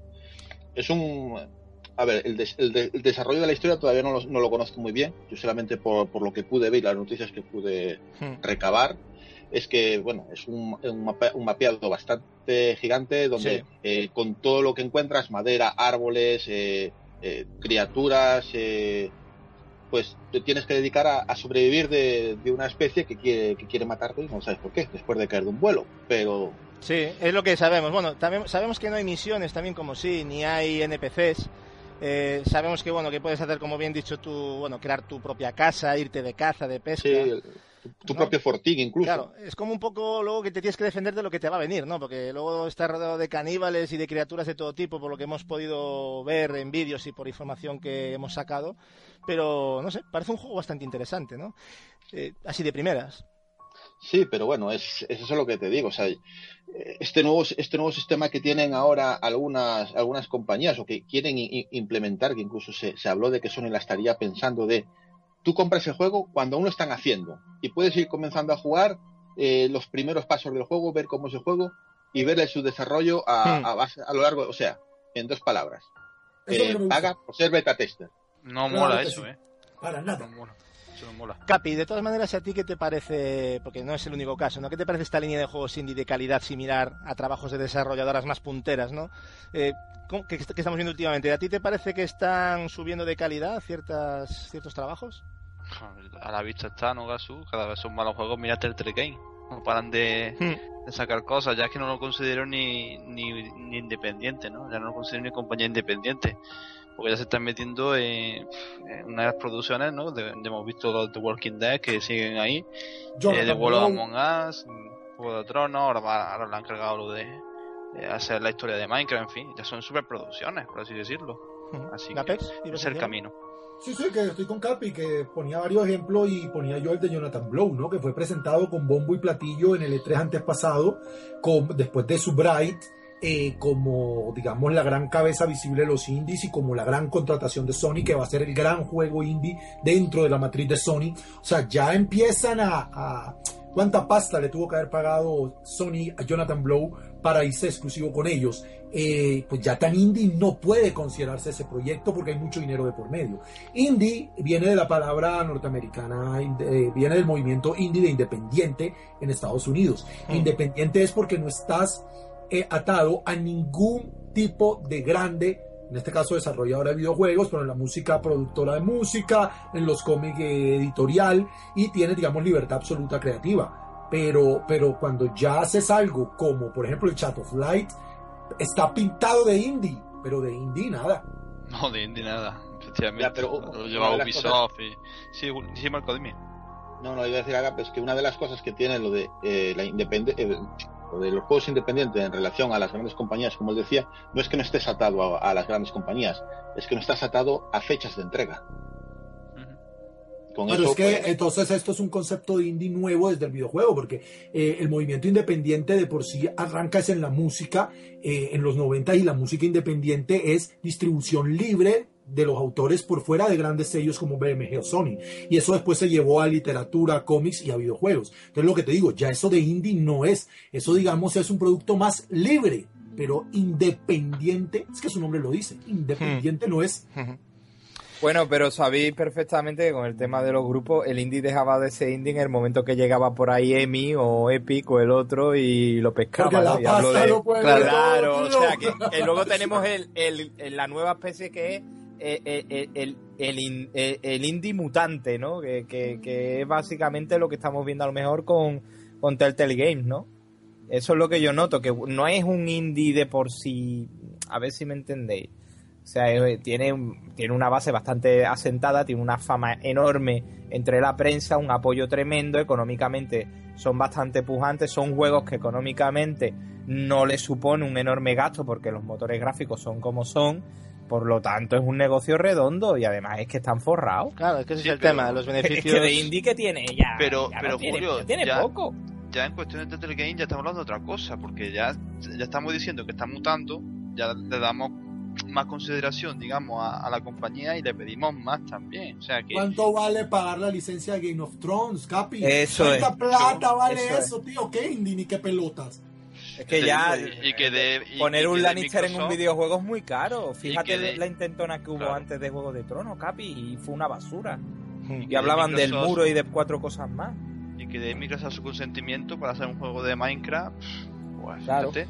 Claro, es que eso ya no es... Que, que por cierto, se está criticando bastante, ¿no? De que qué historia van a Sí. contar ahí, pero bueno, ya lo veremos. Pero parece que se están metiendo un poco en todo, ¿no? Telltale Games, que yo los admiro, pero yo creo que, no sé, a ver, a ver lo que hacen, no voy a anticipar valoraciones. Pero no me acaba de convencer mucho lo de Minecraft. Claro, Eh, es voy, voy a ser sensato, ¿no? Pero, pero en fin, me, Claro, me Gasu, huele más a eso, Julio, a, a dinero, ¿no? El, el problema, Gasu, es que empiecen a hacer todos los juegos, digamos, con el mismo diseño, ¿no? El mismo dibujo, el mismo gameplay, y que empiecen Claro, a hacer es, es que es indie en los costes, Capi. En lo- Claro. Todo lo demás no es indie. Si empiezan a ser crónicos, pues ya la gente le va a tomar la madre. Bueno, deciros que en un principio el, este juego del que estábamos hablando, de Forest, eh, llegará a principios de 2015 para, para PlayStation 4 de, manera exclusiva. ¿no? Todo aquel que tenga PC y lo quiera probar, yo os lo recomiendo que le echéis un vistazo. Lo tenéis en Steam por unos 14 euros, o sea que está, está bastante bien. ¿no? Bueno, Phil Spencer ha dejado un recadito eh, para todos aquellos que meses atrás eh, decían claramente que las consolas de videojuegos estaban muertas, ¿no? Por lo que aprovecho para dar las gracias a todos los fans por las ventas que ha tenido Xbox One estos últimos meses, que como sabéis han coincidido con ofertas en Estados Unidos donde podíamos encontrar la consola más el Unity por unos 350 dólares, ¿no? Y qué decir del, del Black Friday, que vendieron consolas a unos 330 dólares. Por último, Phil eh, se volvió a refugiar en los datos dando a entender que tanto One como PlayStation 4 han vendido más del doble que 360 y One en su primer año de vida. No así Wii U, que bueno, vendió bastante menos que Wii, pero bueno, es que Wii fue, un, fue una cosa exagerada, ¿no? Mm. Pregunta, chavales, ¿cómo veis el mercado actual de las videoconsolas y cómo afrontáis el futuro de las mismas? Por ejemplo, Barry, que no has hablado mucho. Pues es que era lo que decía Gapex, o sea, ahora mismo Play 4 de momento las tiene aplastadas a las otras. O sea, es una cosa exagerada. Pero tú, mm, ves que, las consolas están en un buen momento de salud, o sea, de ventas, tanto a nivel de software como de, los propios aparatos. Sí, sí, sí, yo creo, yo creo que sí. Yo creo que, que aparte, aunque se quiera o no se quiera, haya de o no, también, también vende mucho lo digital ahora. Y es que llega a todo tipo de mercados. O sea, incluso yo te diría que a lo mejor eso a, las compañías no, no les no le interesa, pero pero la segunda mano también está petada. Tú te vas a un game o te vas a cualquier lado hmm. y está incluso PlayStation 4. Yo ahora que me ha llegado digo voy al game a mirar juegos y es que eh, eh, estoy viendo juegos a 14 euros, a 12 euros. Hmm. Y hmm. en su época en PlayStation 3 eso no se veía ni de loco con el tiempo que tenía con un año de vida de la consola. Yo creo que sí, que quizás se vende yo creo que eh, está en uno de los mejores momentos en ese aspecto de, venta de software. los datos hablan, ¿no? Evidentemente lo que decíamos de 360, esto es una, información que Capi me facilitó, que no, Capi, que yo creo que las, cifras hablan al fin y al cabo, ¿no? No entiendo de dónde vienen esas críticas, ¿no? Un poco de, que las consolas están muertas. No, hablan por sí solas, ¿no, Gasu? Y en una de las generaciones que más, más ventas han deparado, ¿no? Con Wii U que, ha vendido muchísimo y Play 3 y Xbox 360 que también andaban con 85 millones por ahí. O sea que si esta generación puede durar lo mismo, pues lo mismo que la anterior, pues en venta estará incluso por ahí tirando para PC. En el caso de Nintendo es poco probable, No, en el caso de Wii U es poco probable. Es, poco probable. De todas maneras. con, el arranque que ha tenido Wii U, hmm. lo que hemos dicho antes. Claro, eso es el tema. Pero bueno, ahora parece que va levantando un pelín cabeza, pero yo creo que no lo suficiente. Pero de todas maneras, mm, vamos a, a deciros unos datos. ¿no? Las consolas vendidas a nivel mundial a día de hoy. ¿no? Wii U lleva 7,9 millones de consolas bueno, no está mal, pero bueno, en dos añitos yo creo que podría llevar un poquito más. Sobre todo viendo One, que en su primer año 9,1 millones, que son bastantes consolas. PlayStation 4, 16,1 millones, o sea, es una auténtica, millones, que es una pasada. Es una auténtica animalada. Bueno, la 3DS hasta el día de hoy lleva vendidos 47,4 millones de consolas, pero bueno, ya sabemos lo que es 3DS y el tiempo que lleva en el mercado, ¿no? Y la PlayStation Vita, 9,2 millones, más la de Gapes Mora, ¿no? Eh, pero, pero, pero eso, que, también, a mí, os lo digo en serio, a mí, si lo comparamos con 3DS, evidentemente es una miseria, pero a mí 9,2 millones de consolas no me parece una mala cifra. Yo creo que Vita no está recibiendo un apoyo que se merece. Yo creo que tiene más consolas mm, de las que, o sea, un, parque lo suficientemente atractivo. Tiene más de la que se cree, ¿no? Lo que pasa, tío, es que está muy eclipsada. Le tocó bailar con la más fea. Efectivamente, pero, pero estamos de acuerdo, Gapes, que se puede sacar un título interesante ¿no? para una Vita y, se pueden hacer unas ventas decentes, ¿no? Con 9,2 de millones de consolas, ¿no? Sin duda. Lo que pasa es que yo creo que es lo que dice Gapex, que si una viene una third party y mira cifras, dirá, ¿qué hago? ¿Un juego para 9 millones o para 40? Y claro. Claro el dinero en el fondo manda. Claro, yo estoy seguro de que si sacaran un juego exclusivo al nivel de los que salieron en su día en PSP, que tampoco venció en ventas ADS, eh, yo que sé, como en su época en PSP hubo un God of War, hubo un Metal Gear, hubo un Final Fantasy, si sacaran uno así en Vita, yo creo que además de que vendería bien, yo creo que todavía estimularía más la, la venta. Bueno, Red Barry ya nos dieron la maravillosa noticia de que va a haber Gravity Rush 2. ¿no? Sí, sí, sí. Por favor, eso sí que es algo que también... es... Yo es que me emocionantísimo de esa, de, esa, de esa noticia, porque todos lo esperábamos, ¿no? evidentemente. Pero la cosa ahí va que Gravity Rush no es un vende consolas. Habría no, no, que ver si necesitan de pronto el empuje de un, por ejemplo, un gran JRPG, o como dice Barry, lo que pasó con PSP, ¿no? Una saga como Dios de la Guerra arrastró mucho, eh, porque fueron juegos, no fueron ports, ¿no? Fueron juegos exclusivos de la PSP, aunque a la larga después salieran, pero en su momento durante mucho tiempo exclusivos. Entonces no sé si Sony deba plantearse llevar, ya lo hizo con un Killzone, pero bueno, no es lo mismo. Llevar alguna franquicia potente, ya lo hizo con Uncharted también, Golden Abyss. Es que parece que con Vita nada funciona. Es que, eh, Si os fijáis realmente a PSP, eh, y, y eso que también la criticaban mucho por las ventas y todo ese rollo, a PSP la única saga que importante que le faltaba quizás era Resident Evil. Hmm. Todas las demás tenían un título. Que en viene, viene ahora uno en camino. Pero- Sí, bueno, ya. Pero PSP en su día, la, lo, lo que lo hizo, la que le hizo despegar, de verdad, fue el Monster Hunter en, en Japón. Sí, Exactamente. A, a- a exactamente. partir de ahí pegó el pelotazo fue- y ese fue una el pena. gran- Una golpe. pérdida total. Claro, eso, sí, eso es una pérdida brutal, eso. es lo Que es que ha parece. Gapes, parece un pequeño detalle, pero eso es lo que al final impulsa las ventas. Uf, No, no, en. Japón... No, aquí en Occidente, inclusive Harry, ¿sabes cuántas, cuántos, mo- cuántas consolas 3D se va a poner el Monster Hunter 4? Una salvajada, tío. Pero es que en Japón ya en eso Japón- es... Ah, no, en Japón va a ser una locura. O sea, La gente se compra la consola donde salga Monster Hunter. ¿eh? Va a salir, a, va a saltar a 60 millones, así de fácil. O sea, va a vender 10 millones, una cosa así. Sí, Sabes sí, que sí. lo que es Monster Hunter, Pokémon, Dragon Quest, son, son sagas que, que son casi de culto, o sea, una, una cuestión casi enfermiza. Y, y creo que Sony ahí, ¡uy, qué golpe tan duro le dieron! Bueno, eh, en principio, bueno, ahí quedan las quedan las cifras. Yo pienso que para nada están muertas las consolas y que, bueno, le esperan le espera un futuro, por lo menos por unos añitos más tenemos bastante. Vamos a tener que aguantar muchas consolas todavía, ¿eh? para los que est- estén en contra de, de estos sistemas. Bueno, y traemos buenas noticias para Nintendo, al menos en lo que se refiere a Estados Unidos, ya que la Wii U en el mes de noviembre ha vendido un 10% más respecto al año pasado. Eh, también se ha confirmado el grandísimo éxito de la línea de figuras Amiibo, ya que ha vendido la friolera de 700.000, casi tantas como Super Smash Bros. O sea, el, único juego que a día de hoy, por cierto, soporta este tipo de, figuras, las, las Amiibo. Por lo tanto, y dicho esto, ¿creéis que es suficiente esta mejora de ventas en Estados Unidos para la salud de Wii U, visto los números de sus competidoras? ¿Y qué opináis sobre la línea Amiibo? Por ejemplo, tú mismo, Gapés.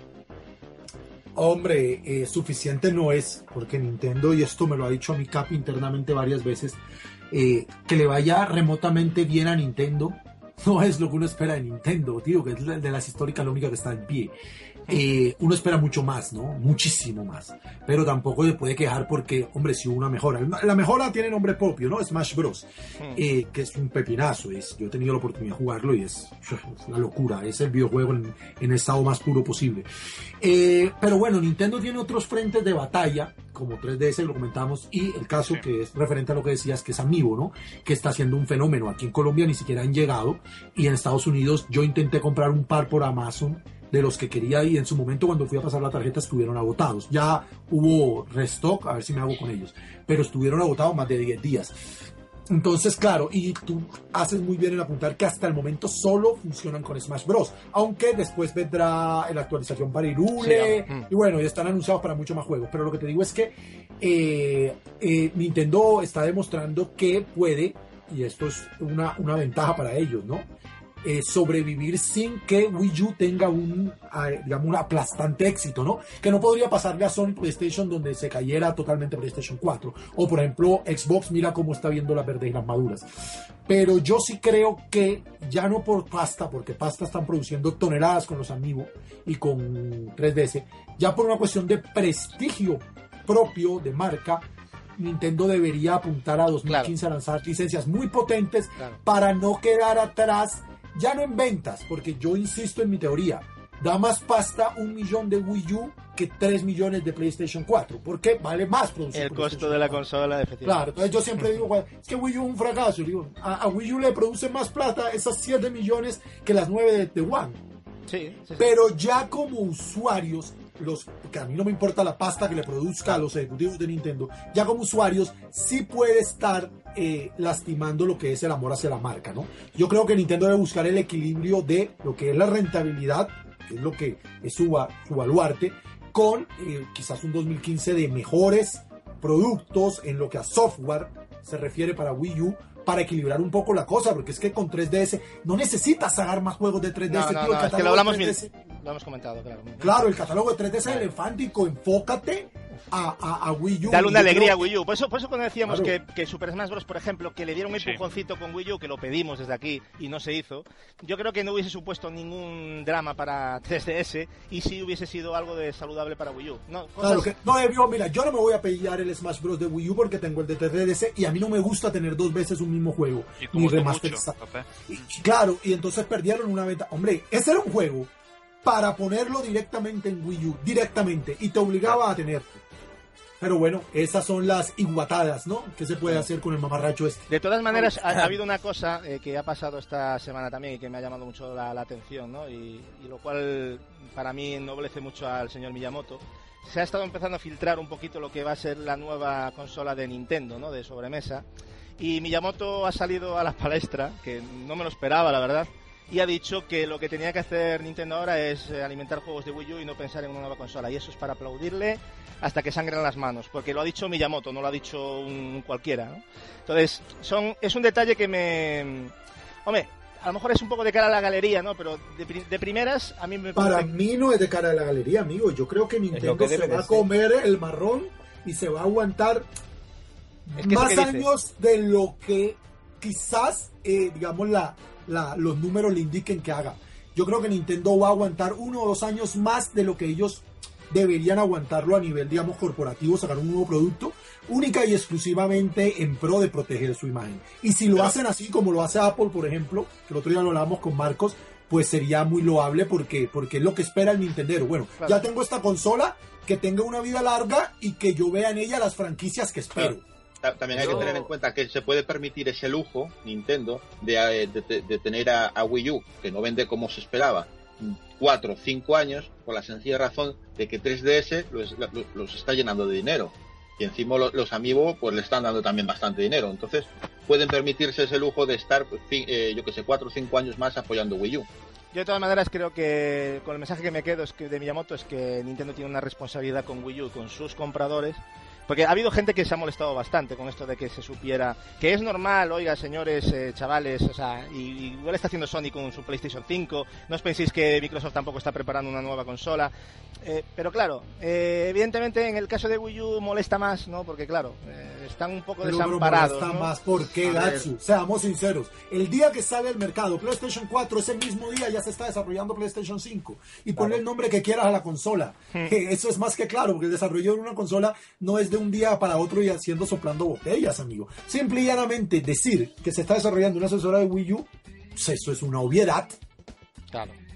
Lo que pasa es que no podía salir inmediatamente. Eso es una burrada, que la gente ya estaba hablando de que iba a salir una, una nueva consola de Nintendo, pero si lleva dos años en el mercado nada más, hay que defender la que se tiene, lógicamente, y darle, y darle juegos, y también por el bien del usuario de Nintendo, hay que abastecerlo. Es que compré una consola y cargársela en dos años me parece algo atroz. Yo no creo que antes de 2016, ¿eh? y sería precipitado, pero yo creo que en Vale, 2016, cuatro añitos, podría plantearse empezar a mirar Eh, algo. no, bueno, pero... es que Ga- Gatsu, todavía se están hablando eh, de las noticias que salen de, de esa supuesta nueva consola, de pequeños conceptos de lo que quieren. Claro. O sea, fíjate, fíjate lo temprano que está con la, con la idea a- a- aún ahora. Están hablando de conceptos, o sea, de ahí a que salga, pues, como Claro. bien dices tú, vete tú para el 2017 o por ahí. Sí, pero- yo, pero 18. yo, yo como el señor Miyamoto, yo creo que deberían de centrarse en los juegos en vez de la nueva consola. Porque 2015 yo lo veo y los únicos títulos interesantes o potentes, por así decirlo, serían Zelda, Xenoblade y Star Fox, que son los confirmados, y con tres títulos, amigos míos, con todo lo que se año, os sí. presenta para la competencia, es poca cosa. Es poca Habría cosa que y esperar al E3, Edward, porque hasta, Pero- hasta junio no Pero hay hasta nada. el E3 Pero que- vaya ya- usted ya- a saber de aquí allá en adelante. Pero Gapex, ya el E3 estamos hablando de perder enero, febrero, marzo, Claro. abril, Es mayo que y ya eso, ya eso se perdió, tío. Ya no Porque, lo porque desarrollaron, vosotros, eh. vosotros Pero el porque tema Nintendo multi lo quiere. abandonáis, ¿no? El tema multi ni se plantea aquí, ¿no? Pero este, entonces después nos sacan un Capitán Toad por sacarlo en dos meses y todos le caemos encima. Entonces, ¿qué hay que hacer? Ya no se desarrollaron, tío. O sea, ya no hay Metroid Prime 4. Ya no hay Star Fox hecho por Treasure, que es lo que yo me hacía pajas pensando. O- ojalá. Ya no lo hay, tío. No. Hay que esperar al E3, pero yo sí prefiero que no lo haya y que eh, de pronto arreglen con la third party para que ¿Sabes empiecen a salir multis el problema, a que me saquen Capitán Toad. Pero, Gapex, ¿sabes el problema? Que en el E3 te anuncian juegazos que salen para el año que viene. Pues eso no, eso no pueden hacerlo. Deben estar pensando en desarrollar desde ahora para octubre. Y eso es lo que pensamos nosotros en el E3 de este año. Eh, y mira tú, Zelda para el año que viene, el otro Sí, para el año que viene. Y esto no Ojo, ser. Zelda para el 2015, ¿no? Ya, ya. Sí, sí, ya, ya se sabe que es 2015, sí. Bueno, Pero es que va de tres finales, títulos en pero tres sí. títulos. Pues era bueno, en principio ahí, ahí queda la cosa, ¿no? Pero a mí, a mí me ha parecido muy bien lo que ha hecho Miyamoto, porque Sí, es, sí, un, desde luego. es un gran, es un peso pesado y es de agradecer que el tío ponga un poquito las cosas en su sitio y no sé si es una autocrítica sorpresa o para que los demás se calmen de hablar cosas que a lo mejor no deberían, ¿no? De, de que ya van a dar por muerta la Wii U. Pero bueno, es normal que el mercado en, en cierto modo piense así porque el movimiento que está haciendo, yo lo siento, pero yo creo que Nintendo con Wii U se está equivocando. Eh, porque necesitaría otro tipo de juegos, tiene muy buenos títulos, de hecho ya veremos los que los juegos que van eh, al GOTY de, Nintendo, que, van a ser unos cuantos, y, está llevando premios, ¿no? Pero bueno, en fin, aquí, aquí queda la, noticia, tampoco vamos a extenderla más. Eh, desde el pasado día 9 de diciembre ya podemos descargar la primera expansión de pago de Destiny, la, profunda oscuridad, ¿no?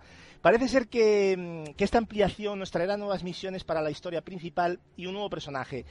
Un, nuevo asalto cooperativo para tres también y también creo que trae algo de equipamiento nuevo, algún mapa nuevo, creo que son dos o tres mapas, eh, nueva red para seis y, la posibilidad de aumentar eh, del nivel 30, que era el tope hasta el momento, hasta el 32, ¿no? Marcos, sé que tú has estado probando un poquito la expansión, yo he tenido tiempo a verlo muy, muy poquito, ¿no? ¿Qué nos puedes contar de tus primeras horas con este primer DLC? Eh, a ver, yo lo, primero que, que sentí, o sea, jugando eh, las nuevas misiones que trae, es que necesitas eh, jugar esa expansión ya con un nivel nivel bastante bastante alto de, de personaje, un 26 o 27 para, para empezarlas.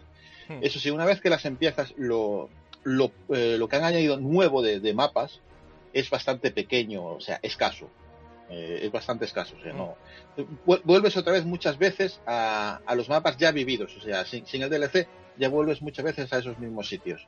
Eh, o sea, que las, las misiones añadidas de, de la, de la historia son como tres nuevos sitios.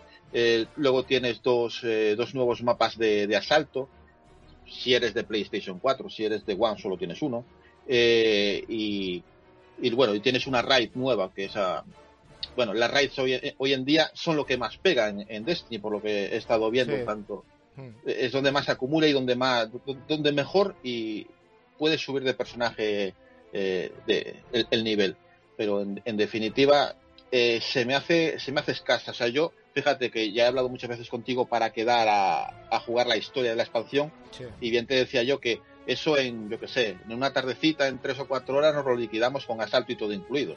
O sea que no es suficiente Joder. este primer contenido, ¿no? Eh, No, no, no, para es, escaso. eh, O sea, tú terminas eh, tres, tres historias que te llevan a, a sitios nuevos y luego aún te presentan, yo qué sé, eh, tre- tres misiones más, eh, dices tú de la historia y dices, ah, mira, no ha terminado, todavía hay más. Sí, sí, hay más, pero ya en lugares ya vistos. O sea, te aparecen ahí nuevos personajes en lugares ya vistos, pero no, Sí, no- no, expanden, no, no expanden nada. No, a mí me parece una cosa lamentable que cobren 19,99, o sea, 20 euros por esta entonces esta primera expansión, ¿no, Marcos? Porque por lo que me estás contando, Eh, lo que nos ofrecen más bien es, eh, no sé, un- A ver, eh, lo que te ofrece nuevo son raids y, y asalto, porque lo que es historia, eh, lo nuevo que ves es, es escaso, o sea, te lo, te lo liquidas y lo ves en cinco minutos. O sea, Entonces, en, en no historia entiendo- ves eso. cinco Yo no lo entiendo. O sea, es que a mí, entonces, que la sensación yo creo que es de que ya tenía que haber sido con- esto contenido, parte del contenido inicial, ¿no? Del juego, entonces. Porque no, le vemos Sí, nada a, que ver, amplíe. eh, lo, a ver, lo que es lo Huele que a es de- eso. Claro. lo- a ver, lo que es de, de, mi- de misiones, o sea, lo que es misión de historia, de historia nueva que, que te añaden, eso ya lo habíamos visto, eso ya era lo que está, ya lo, lo que se había filtrado ya, de que ya estaba en el juego desde el inicio, eso ya estaba. Eh, lo que es nuevo en sí es, es la raid, eh, de, que, que es en la luna, y, y otra ra- eh, y otra y asaltos que en PlayStation 2 eh, vinieron dos porque uno es exclusivo de PlayStation PlayStation Eh, 3, no dirás. No, PlayStation eso perdón ay Dios mío 4. PlayStation, PlayStation, PlayStation 2. 4. Vamos, PlayStation acabas de, 4, re- PlayStation acabas de 3, reventarle igual. el chip de gráfico a la PlayStation 2, pobre. sí, cierto. Pero bueno, en PlayStation 3 o en PlayStation 4, quería decir. Eh, tiene, o sea, que, que es a lo que más juega la gente. O sea, tú te vas a, a la opción de, de ver partidas en streaming en PlayStation 4, por ejemplo, y lo que juega la gente es raid y asalto, raid y asalto, una y otra vez, una y otra vez, una y otra vez. Que es lo que tiene el juego. Y llegas a un punto en que se te hace ya cansino. O sea, yo empecé, le- yo empecé la, la expansión con unas ganas tremendas, me volví a enganchar, porque me volví a enganchar, pero llegué a un punto donde dije, "Joder, ya O sea que- se pero entonces estamos en las mismas, ¿no? De antes. O sea, estamos en las mismas diciendo que este juego, que es una pena, es un muy buen juego porque lo es. Todos los que lo hemos jugado lo sabemos, pero es un juego que le falta contenido y le sigue faltando contenido. O sea, y aún encima lo están cobrando a precio de oro, porque para mí, El- el señores, me 20 parece- euros. Yo porque ya lo- abusivo. nosotros lo hemos comprado con la edición limitada y ya nos viene el primero y el segundo gratis, pero bueno, aún así lo hemos pagado también, ¿vale? Aunque sea más barato, pero pero joder, 20 euros ver, por esto no vale yo- ni yo te- 5 ya, o sea, Exacto, ¿dónde yo te, yo te digo una cosa, No, yo, ese yo, te- el yo, yo, yo hubiera pagado 15 euros por esta expansión y me sentiría estafado. Sí. Claro. Es que, lo que es lo que hemos pagado, ¿eh? Porque es más o menos, un poquito más. A ver, a mí cuando me, cu- cuando eh, Bungie habla de expansión, cuando me habla de una expansión, no de un DLC, si me habla de una expansión como hablan ellos, yo me espero eh, tipo Sí. World of Warcraft. Claro, es que, que- cuando es una expansión World of Warcraft es que tienes un mundo nuevo, eh, mu- mucho más nivel, muchas más, Más cosas. sí, Esto es, contigo. muy, esto, esto es un DLC, punto. Eh, No, la no que es una se le queda muy grande la palabra Eh, expansión. Es un Sí, DLC cortito, por lo que me estáis diciendo. Que luego Sí, también tenemos. DLC como, como el de GTA 4, que es otro juego completo. Es un DLC. Pero bueno, el problema que tiene Gasu y Marco de este juego es sobre todo lo que tardan en salir los DLCs para el poco contenido que tiene que se puede liquidar en un día. Es que es lo Claro, que dice Marcos, te enganchas una el semana y luego otra vez te lo vuelves a dejar. O sea, es que Claro, lo devuelve a dejar cuánto Gasu, otro mes, mes y medio. Claro. Es que, es que en vez de un DLC parece ya. una porción. Es que, es que tú, tú imagínate que, que el siguiente está todo el DLC mundo aún se espera. a Call of Duty Advanced Warfare. Claro. Eso no Por lo ejemplo, ves. el próximo DLC se espera, en principio, para principios de verano. Bueno, no te digo Joder, nada, no macho, aguanta, pero ¿eh? es Yo lo siento ahí- mucho, pero no aguanta Destiny. Ahí van a jugar el nuevo Battlefield y, y- y ya estará para salir otro Call of Duty. Es que no sé, no sé qué pretende Activision, pero bueno. Bueno, ¿no estaban comentando ya que se estaba Bungie. preparando un Destiny 2 y la gente ya se cogió un rebote tremendo? Ya, eso es otro tema también que sí, que también Es que es el bastante. tema, eh, eh, es, que no, no- parece que no tienen nada que ofrecernos, al parecer, porque esto estamos hablando de reutilización de escenario. Es que esto es tremendo. Pero es que a mí lo que más me fastidia es que es un juego tremendo, o sea, es de una calidad Eso es la pena, eh, eso es la pena. Lo, lo hemos pero se queda corto.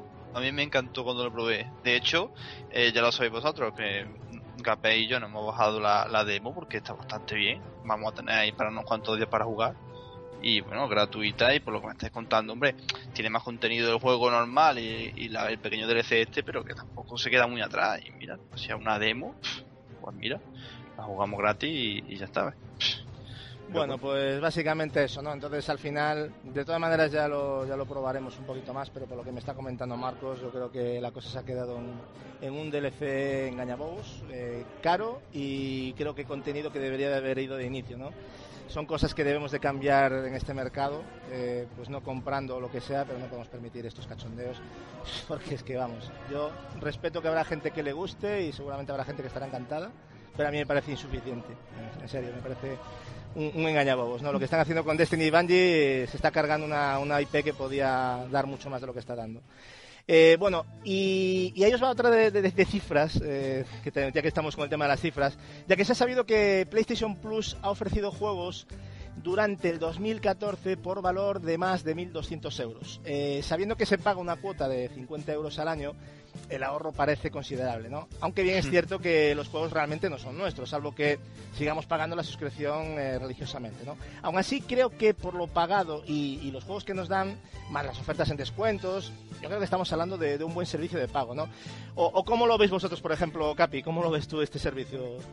Ah, lo- como tú dices, es un alquiler, pero está bastante bien de precio, ¿no? Que lo puedes jugar cuando desees, todos los días que estés eh, suscrito a, a PlayStation Plus y, y además te beneficias de una serie de ofertas pues que no tienen los demás usuarios. Así que yo lo veo genial y este mes, como ya sabéis, pues me voy a hacer de, del Plus como en breve, en, en breves días, dos o tres días me haré del Plus. Eh, porque me interesan los, los juegos de este mes, del Premonition y el Hitman Trilogy, que, que le tenía muchas ganas. No los tengo los ninguno y les tengo bastantes ganas. Sí, por ese precio, ¿verdad? Decir, decir que también tenemos los datos de, de los suscriptores de, de Golf, de Golf, de- del Golf, ¿vale? De, de Xbox Live. Y se ha calculado que el coste de los 34 juegos gratuitos que han regalado, eh, tanto en- sumando 300 360 y One, pues a lo largo de 2014 ascienden a 584 dólares, o sea, un poco Claro. menos de, de la mitad, ¿no? ¿Os dicen algo estos datos, chicos? Claro que Microsoft siempre está a la mitad de Sony, la mitad de parque de Sabía que ibas a decir. la mitad de, de valor de dinero regalado, la mitad de calidad, la mitad Que de vergüenza. En la mitad. Eso ¿qué lo has dicho decir? tú, ¿eh? Bueno, vamos a ver también lo que pasa. Lo que yo, lo que yo pillo de esa cifra es porque, aparte que Microsoft no tiene consola portátil, en vez de seis juegos, pues son cuatro. Hombre, algo influye, pero pero, pero en, Y- cierto modo el servicio no, no, no queremos No, que sea el- tan bueno, ¿no? Digamos, No, no, en el- lo que regalan. Y que también lleva menos tiempo que, que Sony regalando juegos, digamos. Hmm. Pero esto sí que es verdad que te lo regalan, ¿eh? Te lo descargas y son tuyos. Es De- deja el servicio. gol. El hecho de que lo puedes bajar y quedarte con él, pese a que dejes el Gold, digamos, es lo mejor, ¿no? Eh, Hombre, eso pues de- de- declina La quizás del un poco, servicio, ¿no? en teoría, ¿no? Siempre ha sido superior, ¿no? Hombre, lo ideal sería un camino intermedio entre las dos Claro. cosas, ¿no? Se lo imaginan ese servicio, sería magnífico. Pero Claro, bueno, pero, por, por ejemplo, en el Gold, eh, eh, la- la- las- en- el- no es el juego gratuito en sí, porque el, el que te dan en, en Xbox 360 suele ser bastante bastante viejo, excepto alguna Sí. que otra excepción Claro, puntual. Eh, lo bueno del Gold son en sí las ofertas para comprar, o sea, la rebaja que te hacen en los juegos. Es ahí lo importante. Yo, por ejemplo, eh, hace, hace nada, eh, el, el Titanfall que de segunda mano te lo, te lo vas a comprar y te cuesta, yo que sé, 20 euros, una cosa así, en el Gold te estaba por 12 euros. Claro. O sea, te hacen unas rebajas bastante sustanciales de, de, de los Hombre, juegos. sí, pero bueno, también hay que pensar que es digital, ¿eh? Hombre, también. Igual O sea, todo hay que valorarlo, ¿no? Pero sí que es cierto igual que a lo mejor... igual que los juegos del Plus son, son digitales. Sí, pero pero- No, pero, pe- también andan a la par porque el Plus a la misma vez tiene los descuentos especiales de socio de Plus. sea, a todos han montado el coche. de Steam, Entonces- hay descuentos Claro, de tío. De aquí- todo, de aquí- todo. Es que Aquí el que inició en, en las consolas en sí, yo estoy hablando solo de consolas, no aparto Steam de aquí. Ujú. En consolas, lo, lo que inició eh, el, el Plus, con- o sea, Sony con el Plus, eh, lo quiere, lo quiere, lo ha intentado copiar o lo quiere copiar eh, Microsoft, que, que- que en este sentido llega tarde y todavía no, no está dando los pasos. Pero es que claro, una persona que se encuentra que, que es seguidor de Sony tiene una PlayStation 3, una PlayStation Vita y una PlayStation 4, es que tener el Plus es casi obligatorio porque es un chollazo como una Claro. catedral. Pues, tío, yo, yo este mes tengo juego, yo no tenía Vita, ¿no? Y tengo ahora los de Play 3 y los de Vita y, creo que es el mes en que mejor, y eso que han regalado mejores juegos en el pasado, pero claro, ahora el tener dos sistemas es el mes en que yo siento que el Plus me ha dado más como usuario. No me quiero imaginar, por ejemplo, Gatsu, que tiene las tres. O sea, tío, es que si no tienes el Plus es que eres un pelotudo, No, te- ¿sabes? teniendo las tres consolas es, vamos, es ridículo. Yo ya creo que teniendo la portátil y una de ellas estará bien también, ¿eh? Es que nos han las tres regalado Bioshock, nos han regalado Tomb Raider, nos han regalado de todo. títulos muy Bueno, regalado ¿eh? no, pero bueno, vamos. pero que sí. Yo de todas maneras, con lo que decía Marcos antes, que esto se lo aplico tanto a Sony como a, a Microsoft, yo creo que los descuentos en juegos digitales, a ver, es que el descuento en sí ya lo tenían que hacer por defecto por ser uno físico y otro digital. O sea, no puedes poner, estamos en el mismo tema de siempre, no puedes poner al mismo precio un juego físico y uno digital, señores. Es que no se puede. Eso es inadmisible. Yo- yo Es inadmisible. digo- Es como ir a comer una hamburguesa y que te la den completa y otra que te tira la carne a la cara. O sea, no, no, vamos Mira, a ver. eh, no es ya- lo ya- mismo. O sea, ya comienzan, ya comienzan a oler un poco a Steam, ya comienzan a hacerlo, no, no ha llegado del todo, pero te digo que si comienzan a copiar en el sentido estricto como Steam, a coger temporadas, como dice, las rebajas de PlayStation o de la PlayStation Store Yo lo en veo verano. imposible. Lo veo Y, imposible. y- y- Yo no veo God of War a un dólar. No, no lo tampoco. no, a, un- a- a un dólar no, a un dólar no, pero comienzas a, encon- pero comienzas a encontrar ofertas de juegos a, a cuatro a cuatro dólares o a, o a tres dólares o a cinco yo- dólares. A uno ahí- no, pero ahí yo lo que veo es la posibilidad un de Gear of hacks. War- un Gear of War por favor. 3 en 2 dólares. Yo perdona que ponga el manto de la duda, pero yo creo que, que, que a Microsoft jamás veremos hacer eso. O sea, lo. Yo, yo estoy con Gapex, ¿eh? yo dudo mucho que juegos de la Store, a no ser que sean muy antiguos y aún así no creo que los vea por un valor de menos de 5 euros. Pues yo, yo ver el, yo ver el Titanfall por, por 12 euros, para mí ya es una oferta bastante jugosa. No, es buena, sí, pero, pero hay que ver a cuánto está el físico también, o sea, es lo que te digo, que tampoco nos desviemos, nos volvamos locos, o sea. Pero os iba a comentar, eh, Sony hace muy poquito tiempo estuvo vendiendo todos los Final Fantasy a un precio bastante, bastante asequible. Eh, yo creo que si hacen buenos packs, eh, yo creo que, mm, hombre, no será igual a lo que es Steam, pero desde luego la gente con- responderá en condiciones. Pero no me vendan ustedes un FIFA 15 a 75 euros. Claro. Es que estamos locos. Y los Final Fantasy Y menos en la de 10 15 euros, vamos, siendo unos También, o sea, Claro, es que ahí, claro. ahí Sony también se Ahí está se metiendo le ha ido la olla de se está metiendo manera, unas sí. columpiadas con juegos de PlayStation 1, pero vamos. Y ya no hablamos del Final Fantasy VII, que ya hablamos lo suficiente en el anterior programa, que a mí me ha parecido un, un circo que han montado ahí los de Sony, pero terrible, vamos, con el tema de, de Final Fantasy VII. Aunque haya- yo respeto que haya gente que lo, que lo quiere y que lo vaya a pillar, pero yo creo que nadie estaba esperando eso, estaba esperando otra cosa. Y- Jugaron y eso con la realidad.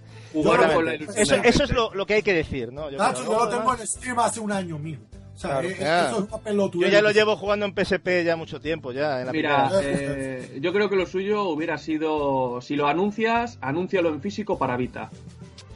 Eso sería la mí- leche. Y hacerlo, a hacerlo exclusivo para, o sea, un re- una remasterización para Vita y exclusivo. ¿Cuántas Vitas Y ya está. vende? No, ni remasterizado, tío, el que está en PC, pero físico en Vita. ¿Tú sabes cuántas Vitas vende eso? Quedaría ¿Sabes mejor. En Play 4 pajas genera en- quedaría mejor. Me- no, me, no me gusta la idea, pero quedaría mejor que Play 4, desde luego. Mil veces. Desde mejor. luego, desde luego. Pero bueno. En fin, eh, ¿recordáis la edición especial de PlayStation 4 conmemorativa del, del 20 aniversario de la, de la PlayStation? Eh, pues se han puesto en nuestro país a la venta, que no sabíamos las cifras la, vez que comentamos esto, se han puesto en nuestro país 375 consolas de un total de las 12.300 que habíamos comentado, ¿no? Pero para una causa benéfica. Eh, unas 3.000 personas pujaron por estas 375 consolas, llegando a ser la puja más baja 777 dólares y atención, la más alta 10.002 dólares. O sea, flipar, Sí, sí, ¿eh? O sea, lo que llega a, a pujar la, la gente, ¿no? La compra su tía. Sabemos que ha sido un acto benéfico y lo que queráis, pero ¿cómo veis estos precios? ¿A la gente le sobra el dinero, Barry? ¿O cómo lo ves tú esto? Es que, mira, al menos le salva que eso, que es benéfico y que va a ayudar a... va a ayudar. Pero a ver Sí. si es que- hay gente que le sobra el dinero. Harry, estas esta sí que tenían que estar en la joyería.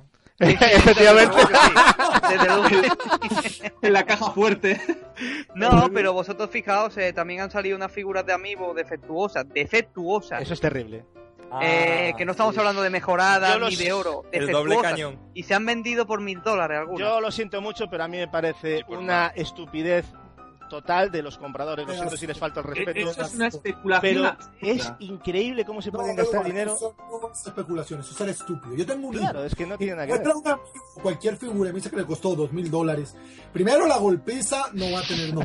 Y segundo, después me lo llevo en la oreja a la mala y lo meto a un puteadero y le digo, vea, pedazo de pendejo, para esto es la plata. O sea, no, no te puedes gastar con mil dólares en un muñeco. siempre educando. Sí, Ahí, ahí. señor. Pero, tío, es que no, cómprate un coche. Vete Siempre ya, buena Eso digo yo. No, es que es, ¿sabes? es una tontería y un postureo terrible. O sea, Sí, pero aparte- ¿sabe? Eh, es lo que decíamos, que hay gente que es que es que no es que es que le sobra el dinero. Si estamos con gente que estamos hablando de que tiene centenas de miles, pues Claro. le da igual gastarse mil. por- por Sí, es como para figura. nosotros irnos a comprar un juego de dos euros. O sea, Sí, realmente, sí, sí, es lo mismo. Tiene que ser O eso, sea- porque si no, no entiendo cómo puede llegar la estupidez humana tan alta. No, No, hombre, es que si se lo ha gastado alguien que ha empeñado su casa para comprarse eso, entonces sí que me parecería ya.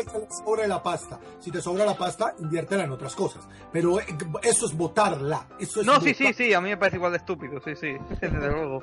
Una, una Play no te puede costar lo mismo que un coche. Es que es increíble, 10 ¿Qué? 10.000. ¿Qué? eh.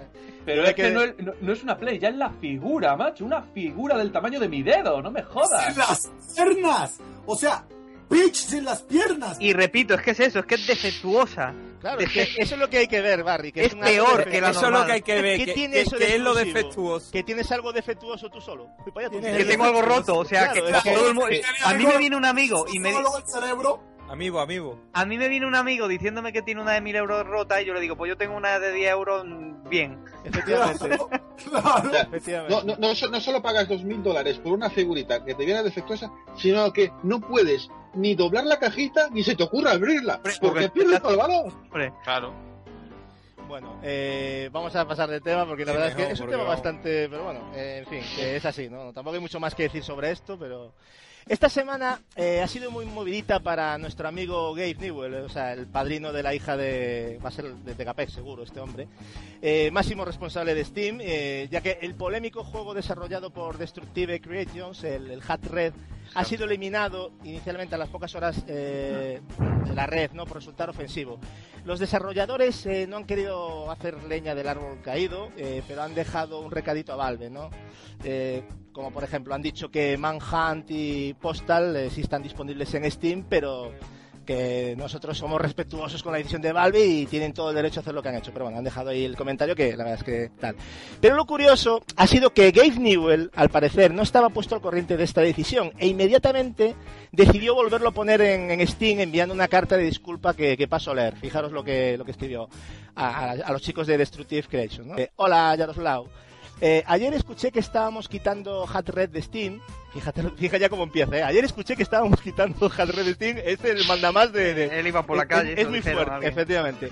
Y como yo grande. Escuchar, escuchar. Y como yo no estaba al corriente, pregunté internamente las razones de ello. Y resultó no ser una buena decisión, por lo que hemos puesto Hat Red de nuevo en la plataforma. Os pido disculpas a ti y a tu equipo, eh, personalmente. Y dice, Steam está ahí para crear tanto herramientas para los creadores de contenido como para los usuarios. Suerte con el juego. Eh, como dato, hay que decir que durante las horas iniciales que estuvieron en Steam consiguieron 13.148 votos y se situaron como el juego número 7 en el top 100, ¿eh? o sea que Claro. una pasada, ¿no? ¿Cómo valoráis lo sucedido en Steam? Ya no solo por la censura, sino por la patente falta de información de la que disponía Gabe Newell, Gapex. ¿Qué- ¿Cómo lo has visto esto? Ustedes pues me preguntan por qué me tatué el nombre de este señor en las nalgas. ¡Qué hombre más Qué grande. grande. por Dios santo! O sea, diriges una compañía multimillonaria y dices, eh, no me enteré porque el- Sí, como- los como- pelagatos estos eh, no me dijeron, ¿sabes qué? Es Los mando a la tío. mierda y pongan su juego. Tío, hay que ser muy grande. O sea, Sí, yo, yo, yo cosa Es definitivamente... increíble la carta, ¿eh, Gapex? O sea, yo... Es un monstruo, Es es, increíble, ídolo, yo- tío. yo lloré de Mi risa, próximo hijo, si me sale varón, se va a llamar Gabriel Newell o algo por el estilo, no lo dudes. Gapaz, te voy a decir una cosa. Si esta eh, noticia hubiese sido al contrario, hubiese sido Iwata, el que no se entera de las cosas de Nintendo. Tu discurso volaría, pero al 100% diría, pero qué pelotudo este Iwata que No, está puto, puto. que no se entera de nada, pero y lo sabe, y lo sabe. No, pero lo que moló fue la... Tienes que Pero Iwata ya está condenado. eso Claro, pero la carta de Iwata sería en un inglés ridículo, casi peor que el tuyo, y sería insoportable. Pero es que la carta de este hombre No, burlado. es o muy fuerte como lo dice. pa- o claro, pasando de como, como esto no es importante. Yo, hombre, lo importante es que me di cuenta yo y ya lo solucioné. Claro, es que él dice- Ustedes vengan. Es que él dice, Es ayer, ayer- dice, ayer escuché que estábamos quitando Hat Red. de- Ayer o escuché como que es el, due- no sé, es el dueño de increíble, o Steam, sea, tío. yo me quedé Es- loco, tío. Y, dice, y además, estaba en y una además, isla con mis modelos rusas y escuché esta pelotudez. Y además ¿Sabe qué, recalca- chico? Vengan. ojo, porque además se le mete una- un recadito a su empresa, porque dice, y como yo no estaba al corriente, pregunté internamente, o sea, cosa que no tendría que haber hecho, ¿no? O sea, se No, ya haber- fuera de, ya fuera de broma, Gatsu, a alguien descabezaron, ¿eh? No, no es broma, a No, alguien no, descabezaron. seguro, porque este, esto no es gratuito, o sea, Sí, sí, sí. como un Eh, a- señor, pero... y este gordo, este gordo se ve que grita fuerte, tío. A alguien descabezaron. Bueno, y hablando un poco del juego, ¿alguien ha visto imágenes o vídeos de su jugabilidad? Eh, ¿Podéis contarnos algo? Capi, tú viste algo, ¿verdad? De, del Sí, yo, lo- yo lo he visto. ¿Qué te pareció? par de gameplay. Eh, bueno, por lo visto, eh, vamos a ver, eh, desempeñamos el papel como de un psicópata, ¿vale? Sí. Dire- directamente. Y he visto un gameplay que directamente salimos de casa, todo preparado ya, ¿no? Con nuestras armas, bombas y demás, y, Sí. y lo, que vamos, lo que vamos directamente ya es asesinando a, a civiles masacrar, indefensos. Mm, Sí, es que, la, es que la misión principal es realizar genocidios, parece ser. ¿no? Sí, sí, es Matanzas sin sentido. Yo, yo por lo que vi en el vídeo, eh, no sé. Sí, luego hay otras informaciones que nos dicen que, que el juego ya, después de las primeras impresiones esas que vimos, eh, que puede ya, podemos ya decidir si hacer, si directamente masacrar a civiles o, o que va a haber mm, más cosas, ¿no? Más cosas que hacer aparte de masacrar a civiles. Que nosotros vamos a ser dueños de, de lo que queremos hacer. parece que están diciendo eso, que no solo si, si queremos masacrar civiles, pues masacramos civiles, pero que también va a haber otro tipo de, no sé, supongo Bueno, que en cualquier caso, policías, en fin. Es un Es juego una, muy es una transgresor, campaña de publicidad súper agresiva, si os muy fijáis. polémico Sí. y... Súper agresiva. Pero Pero no también es la primera vez, no es la primera vez. Mira El que yo no primer sé si tráiler. recuerdan. Dale, dale, Capi. No, perdona, eh, nada, terminar. El primer tráiler sí vimos ejecuciones muy sangrientas, Sí, muy, sí, sí. muy explícitas, y en el segundo esas, esas ejecuciones como digamos que a- alejaron la cámara, la hicieron de otra forma que ya no se veía tan, ¿sabes? Tan explícita. Supongo que eso lo manejarán a su antojo, ¿no? A lo mejor qui- quisieron sembrar, ¿no? Una primera impresión muy, muy fuerte para que se empezara a hablar bien del juego, ¿no? Ah, para que se empezara a hablar del juego, porque ya se Exactamente. dicho que mm, da igual que se hable bien o mal, pero que se hable del juego. Y luego ya, pues... Mira, pues, eh, esto intentar ya, suavizar. esto ya es agua que no mueve molino, Capi, porque mira, esto ya pasó con el Carmageddon en su momento, que se Sí, montó un piposte y esto fue hace hostia de años, Hombre, exactamente. Gatsu, Manhunt, en Call of Duty, la Ah, campaña también. del aeropuerto, en el Modern Warfare 2, la campaña del aeropuerto, Ah, en GTA, es o sea, una, todo, es una masacre eh, a civiles eh, en el aeropuerto de Moscú y tú los podías matar o no. Eh, pues está Sí, claro, Carmageddon, Manhunt es un juego en que, en que el objetivo es matar de la forma más brutal y más sanguinaria en una especie de película snuff, de otra cosa. Mi juego favorito es Rockstar hasta la fecha de hoy después de Red Dead Redemption. Eh, pero a mí, lo, a mí lo que no me sorprende es que lo quiten o que se escandalicen porque sabemos la doble moral, sino lo grande que es Game Newell volviéndolo a traer, porque ya pasó, ¿no? Es que ya pasó con, con Sony. Hubo un juego que se anunció, se anunció, no sé si ustedes lo recuerdan, hace un par de años, cuatro o cinco años, en la generación pasada que se llamaba Six Days in Fallujah. Eh, Six Days in Fallujah, Fallujah es Sí. una población eh, en Irak donde hubo una masacre, una operación militar, bueno, fue un desastre. Y iban a hacer eh, un Call of Duty basado en esa operación militar desastrosa. Y claro, como estaba tan fresquita y tocaba algo tan sensible como una guerra real, ¿no? Eh, muerte real, el dolor real, eh, a él le cayeron, pues, se metió hasta el gobierno de los Estados Unidos y al juego lo, lo- lo sacaron, se canceló el desarrollo de Six Days en Fallujah. Eh, y vemos ahora que Gabe Newell les dice, no tío, esta es plataforma es libre, sabes, Eh, es lo grande de este hombre, ¿no? Ya está tan por encima del bien y el mal que, que, que, que se lo toma inclusive a Es que, es que. Gabe, eh, además te dijo que la responsabilidad está en las personas que se compren lo que tengan que comprar y ya está. O sea, aquí no, no podemos censurar. Claro, ¿para qué está el PEGI? ¿Para qué están Claro. las...? Digo yo, entonces ¿para qué está eso? Que no lo pongan entonces, ¿no? Porque si ya no hace falta. Entonces no entiendo por qué censurar un juego de esta Pero es que manera. además de lo que decía, es que en GTA no se puede masacrar civiles, pero sí Bueno, es lo que se eh, dedica la en- gente. En, en Carmageddon ya nos poníamos O las botas atro- Carmageddon, anda. atropellando a, a Sí, sí. embarazadas. O sea, Era- rachas de puntos y venga a premiarte con puntos. Nada, sí, sí, sí, era así, hacías combos. eh.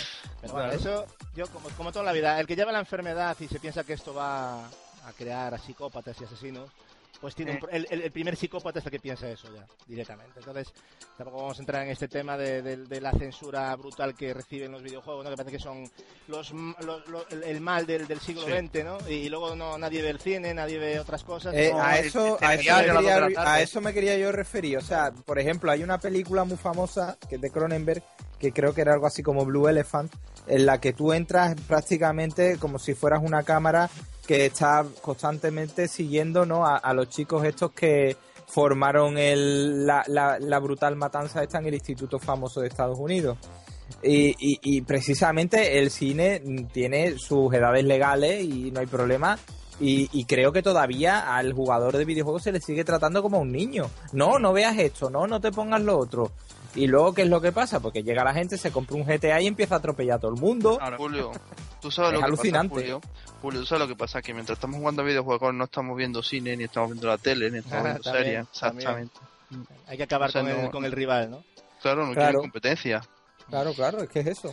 Bueno, en fin, que un juego que, que la verdad eh, yo lo he visto, sí es cierto, demasiado salido de tono, pero oye, cada uno que compre lo que quiera, ¿no? Yo no soy partidario de censurar ningún tipo de, de juego, eso sí, hay que tener cuidado evidentemente con, con menores y... eh, tenemos que tener una responsabilidad con eso, ¿no? Pero para eso están los padres que tienen que educarlo. Y, pues, Exactamente. que eso es lo a mi hijo no le pongo una película Exactamente, que ahí es donde está el problema, no en censurarlo, claro. no, es en que tienes que educar a tu hijo y los establecimientos tienen que ser responsables y no venderlo, evidentemente, a, eh, para lo que marque el menores. PEGI o lo que sea, ¿no? Claro. Entonces, eso. Bueno, y para finalizar esta ronda de noticias, vamos a recordar cómo han sido las votaciones de la reciente Game Awards 2014, celebrada el día 5 de diciembre, la cual ha tenido un récord absoluto de, espectadores, llegando casi a 2 millones, eh, un 75% más que, el año pasado, todo un éxito. ¿no? Estos son los premios más destacados, vamos a decir así un poco por encima. ¿no? El mejor online se lo llevó Destiny.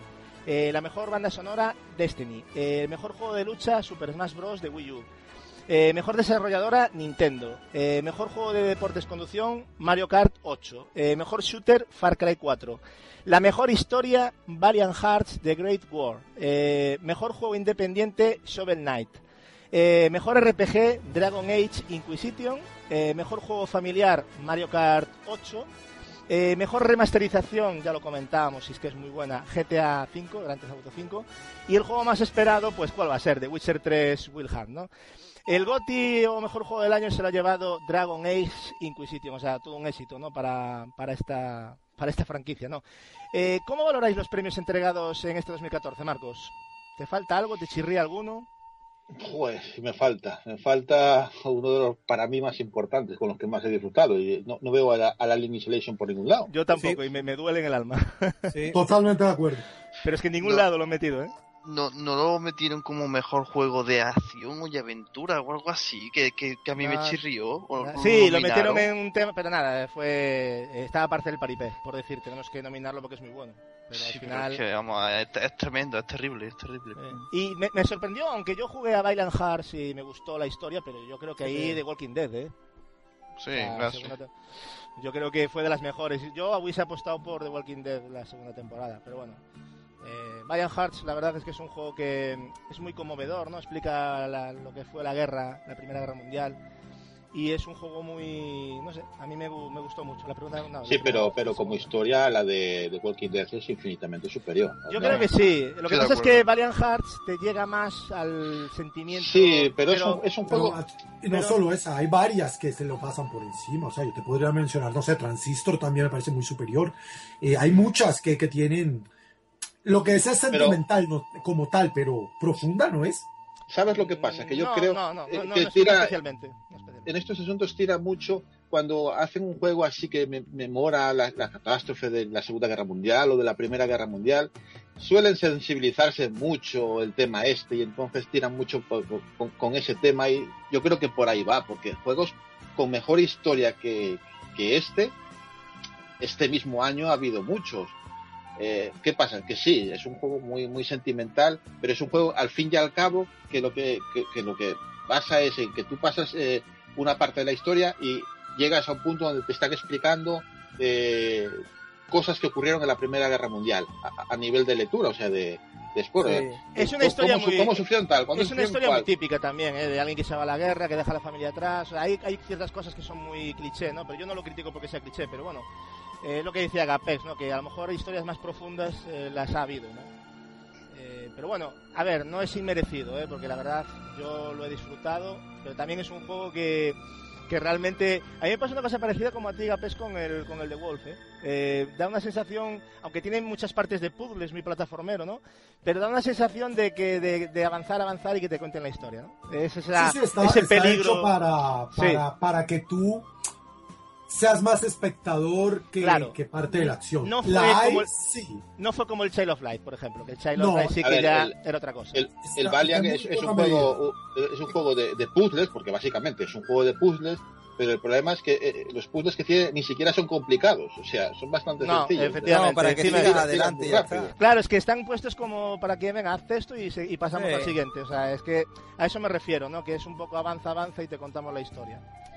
Pero bueno, en fin. eh, el GOTI, por lo que veo, estáis de acuerdo, ¿no? Yo creo que también podía haber un Bayonetta 2, un, yo qué sé, un Dark Souls No, yo 2, estoy un- de acuerdo.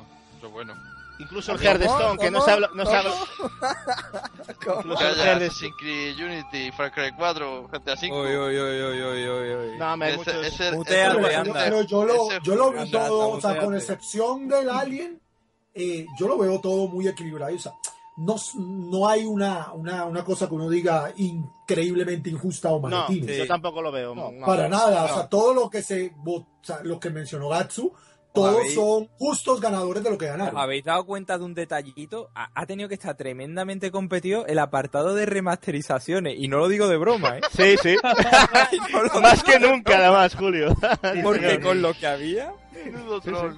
Este año no, pero joder, debiendo de tener Miradlo, de miradlo bien y pensarlo. No, no, es cierto que, que este año la verdad es que se, se tuvieron, se que romper los cuernos, pero bueno, yo creo que Rockstar ha, ha puesto las cosas es en su tremendo, sitio, ¿eh? ¿no? Es tremendo. Y, y para superar al The Last of Us ya es mucho decir, ¿eh? porque The Last of. Us es una pedazo de remasterización, pero por lo que me han contado que yo no lo puedo valorar, yo creo que el GTA V lo supera, dicen. ¿eh? Yo solo puedo decir que os lo pongáis 4 o 5 horitas nada más. Ya es lo que veis. iba a decir Julio, porque para que tú quites Dragon Age Inquisition a GTA V, pues tiene que ser. No, no, yo no he quitado Inquisition, eh, ojo. No he a las dos cosas a la vez no puedes jugar, Julio, dime la verdad. No, no, no, no, no. alternando. Ya he dicho, ya he dicho se- 65 horas uno, 5 horas el otro, que lo puse ayer. De todas maneras, una cosa, chavales, No. el- hay, hay que reconocerle también que el GTA V, a- aparte de ser un, aparte de ser una buena remasterización, también ha traído aña- añadidos no interesantes, que eso también puntúa, ¿no? Es primera Us persona. realmente mm, no tenía gran, gran- grandes novedades. ¿no? Bueno, no quisiera olvidarme de daros la lista de juegos más vendidos en España durante el mes de noviembre, así como los tres juegos más vendidos por plataforma. Entonces, la lista de juegos más vendidos en España empieza por el número 10, el FIFA 15. El de PlayStation 4, el Far Cry 4 eh, de PlayStation 4, eh, Pro Evolution Soccer 2015 de PlayStation 3, el Assassin's Creed Unity de PlayStation 4 y el número 6 tenemos a Pokémon Zafiro Alpha de 3DS. En el número 5 Pokémon Ruby Omega de 3DS. En el número 4 tenemos el FIFA 15, pero ojo, de PlayStation 3. Eh, Casi era un cantado, ¿no? Porque parece que todo el mundo iba a comprar la versión de PlayStation 3. En el 3 tenemos el Grand Theft Auto 5 de PlayStation 4. Fijaros lo que ha vendido. Ya, ya ha vendido poco ya de lanzamiento y mira la remasterización. Y en los dos primeros puestos tenemos en el 2 el Call of Duty eh, Advanced Warfare de PlayStation 4 y el primero el mismo pero de PlayStation 3. O sea, Claro, claro, ¿eh? ahí está el parque. Lo que estábamos FIFA, comentando de las ventas. Call of Duty, FIFA, FIFA, Call of Duty. este país ya sabemos lo que hay. Yo no digo nada, yo respeto todas las, pero ya se ve en la lista ya lo que lo que tenemos, ¿no? Que yo esperaba que Alien Isolation iba a vender, pero mm, No. se ve que ha vendido bien, pero para lo que ha sido el juego, pero Nah, lista- estando FIFA y Call of Duty, olvídate. pero Y bueno. el Pro que ha subido. ¿eh? Y el el- Pro ha subido. Y el Pro ha subido, tío. Ha subido, ¿eh? Ha subido, sí, sí, la verdad es que sí. Y una cosa, los tres, para que nos hagamos también una idea, que eso también ayuda bastante para que nos hagamos también otra idea, no solo de los 10 primeros, los tres más vendidos por plataforma. En PC fue el World of Warcraft, el Warlords of Draenor, los Sims 4 y el Football Manager 2015. En PlayStation 3, pues el propio Call of Duty Advanced Warfare, el FIFA 15 y el Pro Evolution Soccer 2015. O sea, todo Ay, ay, ay. junto ahí, ¿no? En, la- en los tres primeros. En PlayStation 4 también tenemos el Call of Duty Advanced Warfare, el Grand Theft Auto 5 y el Assassin's Creed Unity. O sea que ha vendido bastante bien aquí en España. En PlayStation Vita tenemos el Minecraft, FIFA 15 y el Invisimals, el nuevo, el de la Resistencia. FIFA Eh, 15 en Vita, FIFA cosas, de 15 verdad. en Vita, sí, sí, es alucinante, ¿no? También. En 360 tenemos también el Call of Duty Advanced Warfare, el FIFA 15, como no, y el Minecraft. Eh, en la One repetimos con Call of Duty Advanced Warfare, joder, se han forrado estos de Activision. El Grand. Theft Auto 5 y la Halo de Master Chief Collection, que yo creo que debería de estar un poco más arriba. Eso me extraña, ¿no? Que esté tan, De tercero.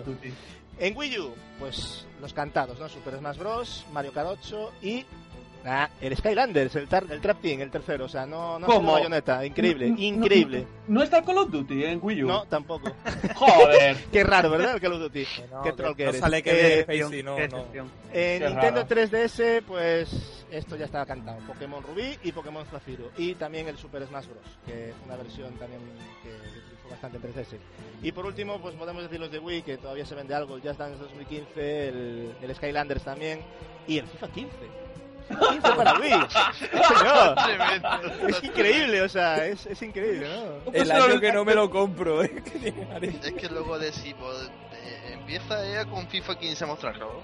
Va a empezar Lógico. con FIFA 15. Que mira que Ah. dice. Y luego decimos que, que el fútbol es el deporte rey en España, si es que... Sí, Pero, pero la cosa rey. es que todo el mundo dice que, que es igual que el del año pasado, que es igual que el del año pasado, pero pero pero si al Sí, final pero se lo compra- compran. Nada, éxito, éxito, éxito, todos los, todos los años Pero- vamos a tener esto. Pero Julio, es que lo compran por vagos, coño, editar las plantillas, joder. Eh, eso- eso es 50 verdad. euros, joder. Sí, bueno, la verdad es que.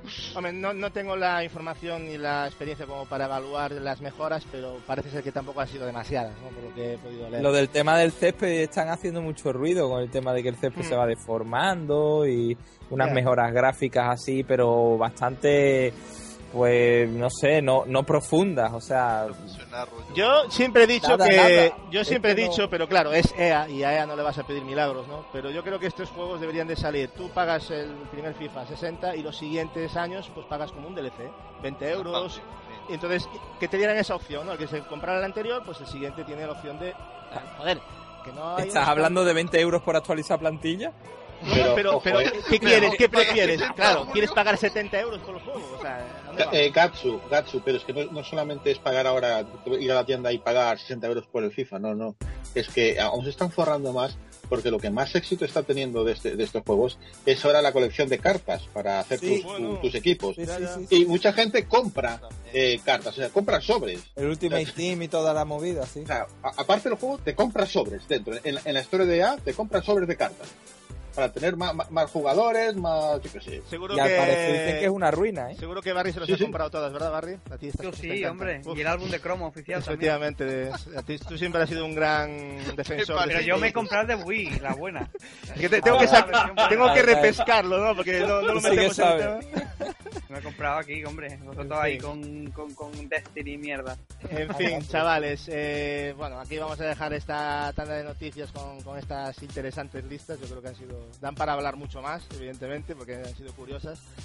Y bueno, ahora vamos a meternos de lleno en lo que es el especial GOTY 2014 que celebramos aquí en el punto de mira, donde tendremos votaciones de, bueno, de diferentes podcasts, youtubers y sobre todo de vuestros votos que iremos recopilando hasta dar con el ganador GOTY de este año 2014. Así que comenzamos.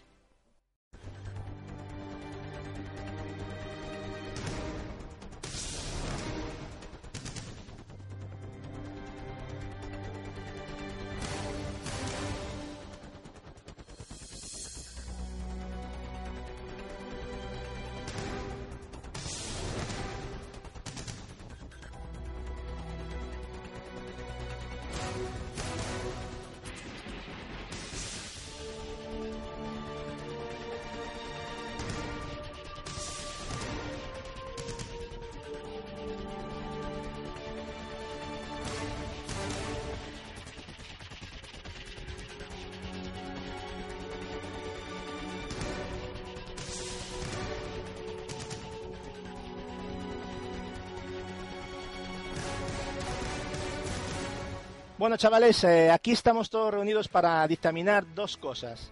Primero, el GOTI de este 2014 a elegir entre los catálogos de Wii U, One y PlayStation 4. Y segundo, los tres mejores títulos salidos para estas consolas desde su lanzamiento, ¿vale? Para ello, como, eh, os, digo, iremos eh, conectando con diferentes podcasts, youtubers y oyentes de, nuestro podcast que votarán de la siguiente manera. Para el GOTI, como os comentábamos, se elegirán 5 juegos puntuados con 2, 4, 6, 8 y 10 puntos, dependiendo de la posición, del quinto al primer puesto, ¿vale? Para los tres mejores de cada consola se anotarán las veces que aparece el título y al final haremos una lista de las tres consolas con los ganadores, ¿vale? Con todos los que hayan sumado, ordenados por, por el orden. Para finalizar, os diremos que aparte del GOTI 2014, que es el que cuenta como definitivo, haremos también la suma de votos, pero solo de los componentes en el punto de mira, y compararemos nuestra lista con la que resulte ganadora a votación de vosotros y nosotros también, ¿vale? Eh, ¿Alguna duda, chavales? ¿Algo que aclarar? Todo bien, ¿no? Vale, pues vamos allá. Si os parece, eh, lo vamos a dividir en tres bloques. Primero daremos paso a las llamadas y vídeos de los oyentes. Después daremos eh, paso a, a los podcasts de videojuegos y diferentes youtubers. Y cerraremos las votaciones con nuestras listas personales, ¿vale? Así que vamos con el primer bloque y su correspondiente llamada con sus votos.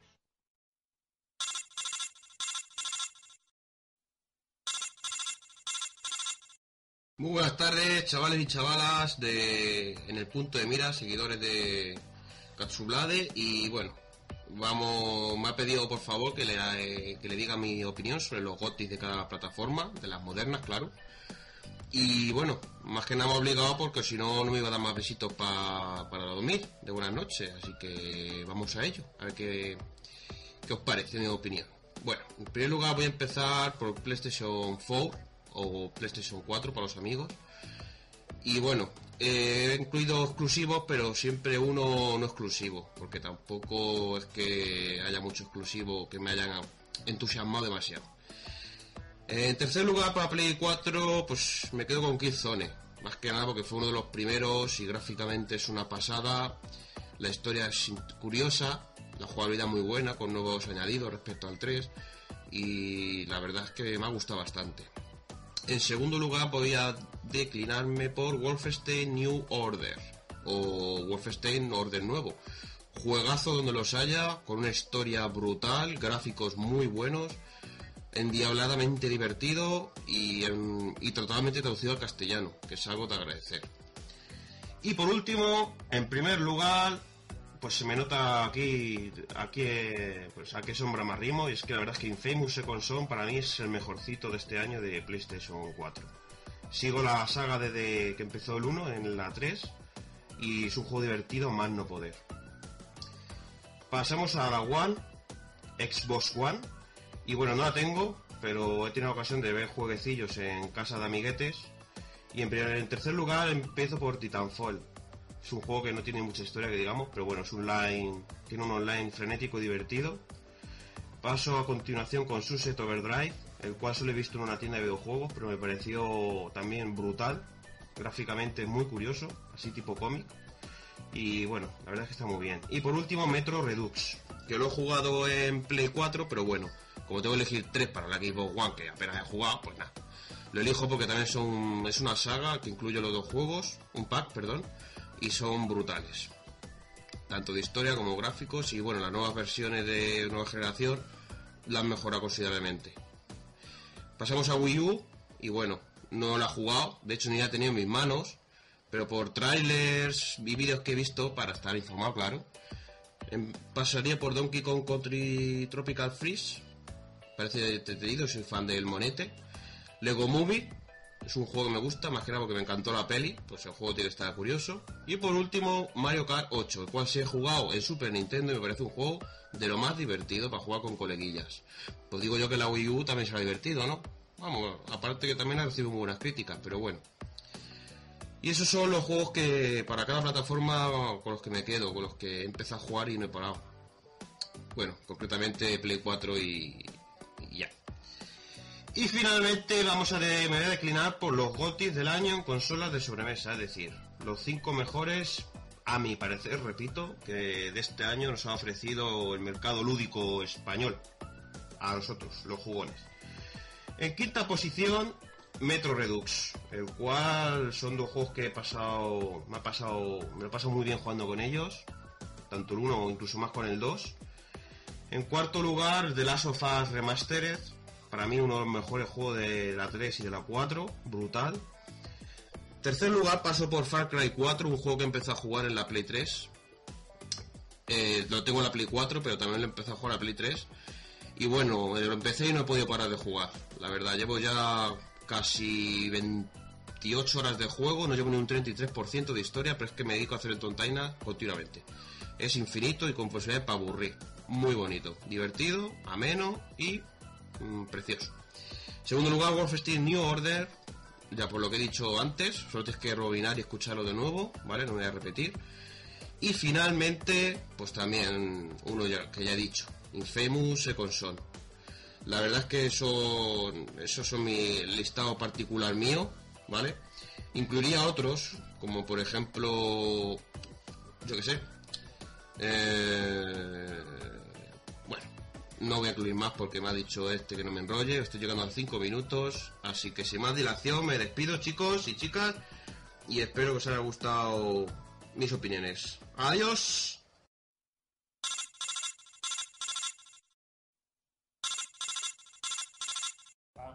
Soy Sam Bain. Muy buenas a todos. ¿Qué tal? ¿Cómo estáis? Espero que bien. Yo también bien. Y bueno, voy a decir mis tres mejores juegos de Wii U, de PS4 y de One no voy a decir porque no la tengo. Pero bueno, más o menos con los de la PS4 van a ser similares prácticamente. Empiezo con los tres de Wii U. En tercer lugar sería Zelda Wind Waker HD. Em, la razón de poner un remake aquí es porque yo no lo tuve, una, bueno, una remasterización mejor dicho. Yo no lo tuve en GameCube, yo no tuve la consola, con lo cual no lo probé y para mí esto prácticamente fue un juego nuevo, ¿no? Y me gustó bastante. De del catálogo que tengo de Wii U, pues si tuviera que quedarme con, con unos tres, pues sería el tercero. Me gusta la saga Zelda, he jugado casi todos los juegos y me parece bien. Segundo lugar, Mario Kart 8. Mario Kart 8, y- digo lo mismo. Jugué Mario Super Mario Kart de la Super Nintendo, le dediqué cientos y cientos y miles de horas. Y después, bueno, jugué el de 64, miento, tuve el de 64 y ya no volví a jugar a ningún Mario Kart. Ni de portátil ni de nada. Y me parece un juegazo absoluto. De hecho, sigo jugando a día de hoy prácticamente, si no a diario, cada dos tres días juego partidas. Y me parece un puñetero juegazo, es que es espectacular. O sea, se me, se me acaban las palabras.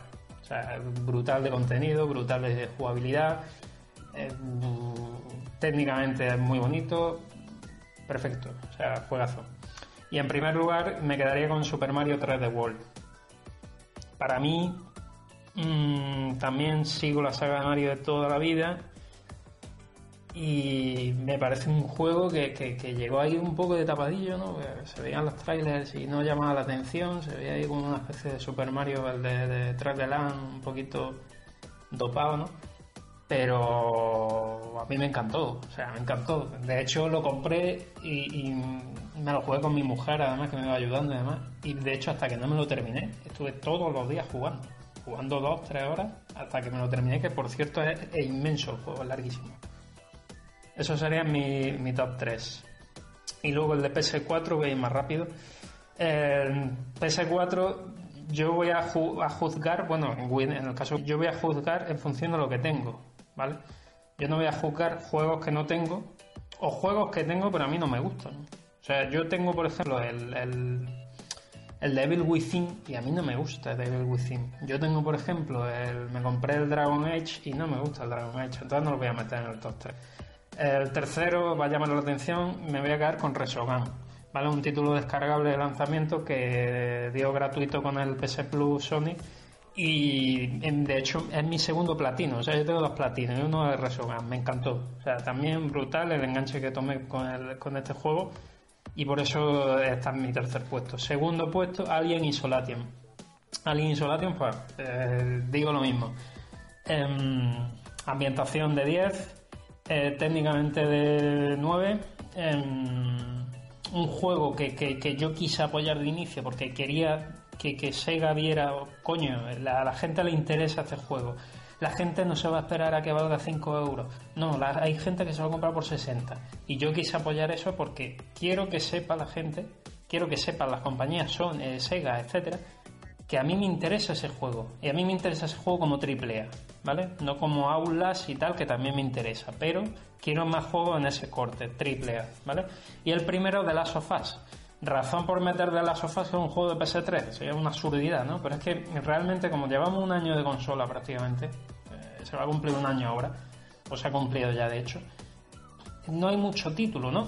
Miento, hay, yo no, soy de los que apoyan que hay, hay pocos títulos. Yo creo que hay muchos títulos, pero realmente esos super juegazos, ¿no? Que te, que te marcan, pues todavía no están. En cambio, The Last of Us, pues bueno, una remasterización de un juego que puede ser de lo mejor que hay en PS3, uno de los mejores, y por eso ocupa mi primer lugar, ¿no? Eh, puede gustar, puede decir, pues no estoy de acuerdo porque es un juego de PS3, ok, pero mm, dentro de, por cierto, de lo que yo he jugado y tengo, ¿vale? Porque hay juegos que no tengo, y mm, un Infamous o algo así, pues a lo mejor me dices, joder, mete el Infamous, coño, pero si es que no lo he jugado, no, no me ha interesado, no me gusta, pues no lo voy a meter, ¿no? Voy con mi GOTY 2014. Bueno, en quinto lugar, metería el de Last of Us. ¿Por qué meter The Last of Us? Pues, pues bueno, lo he metido como un mejor juego de PS4, o sea tampoco tiene más historia. Mm, Vale, no es un juego de, de PS4, es un juego de PS3, es una, una remasterización. Yo no defiendo el que estos pueden ser los mejores juegos del año, ni muchísimo menos porque son juegos antiguos. Pero sinceramente, entre lo que he probado y que este tampoco ha sido un año súper, súper gordo de lanzamientos, pues me quedo. Había que rellenar por quinto para de las sofás. El cuarto, Metal Gear Solid Ground Zero es. Mm, Para mí un juegazo. Yo lo metería de primero o segundo. Lo que pasa es que como me vayan, me va a caer gorrazos, pues bueno, lo pondré el cuarto, ¿vale? Todo el mundo me dirá, ah, una demo, no sé qué, era un fanboy de Metal Gear, vale, sí, soy un fanboy de Metal Gear. Pero a mí me ha encantado. Yo es un juego que hay gente que, que le he escuchado decir que se lo ha pasado, le he echado 20 minutos y a tomar por culo, ¿vale? Perfecto. Em, yo no, yo no, yo no entiendo esa forma de jugar tampoco. No vale decir que la misión, además, sobre todo para amantes de Metal Gear, yo no lo entiendo. O sea, dices, no, 30 minutos y punto pelota. No, joder, coño. No, el juego tiene más. El juego, yo la primera misión, la primera vez que me lo jugué, oye, pues fui despacito, fui tal, fue no sé qué, pues me duró una hora la puta misión. Yo, será un manco yo a lo mejor, pero coño, me duró una hora, no 20 minutos. Entonces, eh, luego aparte la misión secundaria, luego que te lo puedas rejugar y porque en los juegos te, te permite eh, avanzar y completar las misiones de muchísimas maneras. Eh, a nivel argumental, pues la misión principal me la jugué cinco veces para, ver- para ver el vídeo cinco veces, ¿vale? Que eso la gente dirá, pero joder, pero punto, es, mi ranking y meto ese juego y punto pelota. Vale. Tercer lugar, eh, Tierra Media, Sombras de Mordor. Un juego mm, me ha parecido correcto, o sea, notable, ¿vale? Sin más, pero bueno, hay que elegir uno. Eh, técnicamente me gusta. Eh, a nivel argumental tampoco que sea repera, pero me incitaba a seguir jugando, ¿no? A esas zonas de vídeo que te iban saliendo y demás. Y bueno, pues, a quien le gusta el Señor de los Anillos, pues tenía ese intríngulis, ¿no? Por, por ver qué, qué acaba pasando. El final es un poco mierdero, pero eh, bueno, no pasa nada, ¿no? En segundo lugar, Alien Isolation, ya lo he puesto en el ranking de PS4 también, evidentemente, pues qué decir, ¿no? Un juego guiño absoluto a, los que hemos mamado de las películas de Alien, los que tenemos un poquito de edad, ¿no? Que las hemos vivido de pequeñitos y veíamos de pequeñitos y nos asustábamos con los aliens. Eh, técnicamente es un juego bueno, mm, jugablemente cumple, la ambientación que es lo principal, ¿no? Evidentemente del juego eh, está súper conseguida, muy bien recreada y el argumento del juego, sin ser la repera, ¿no? Pues, ¿Qué coño vas a esperar, no?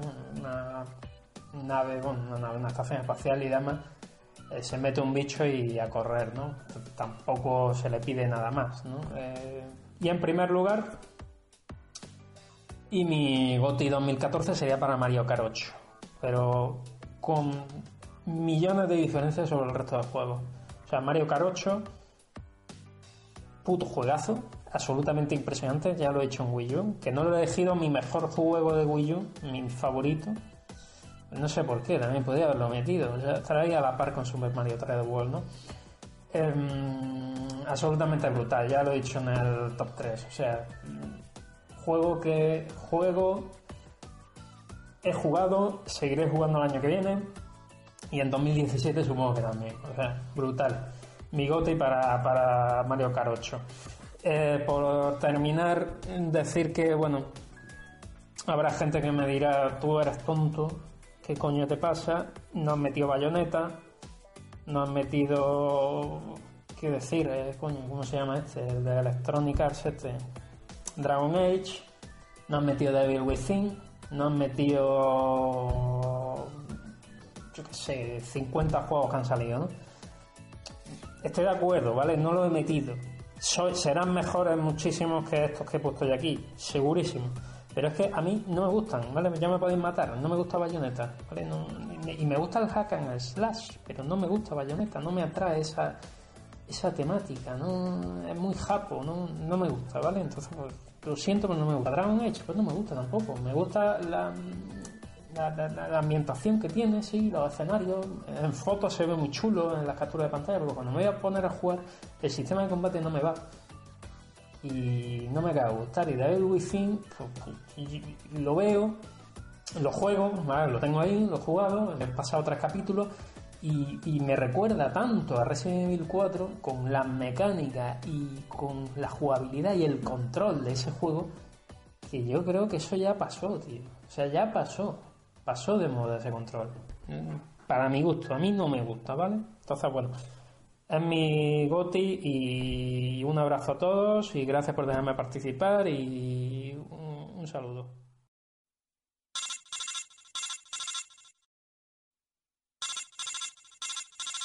Muy buenos días, soy Ezio, aquí estamos de nuevo.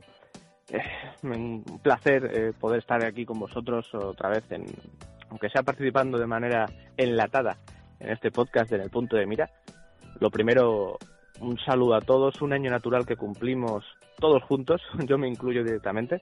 Un saludo a, pues nada, a todos, a, a Gatsu, Marcos, Gapex, Capi, Eduard, todos, todos en general, todos los, todos. Me reí muchísimo y me lo pasé genial en el aniversario.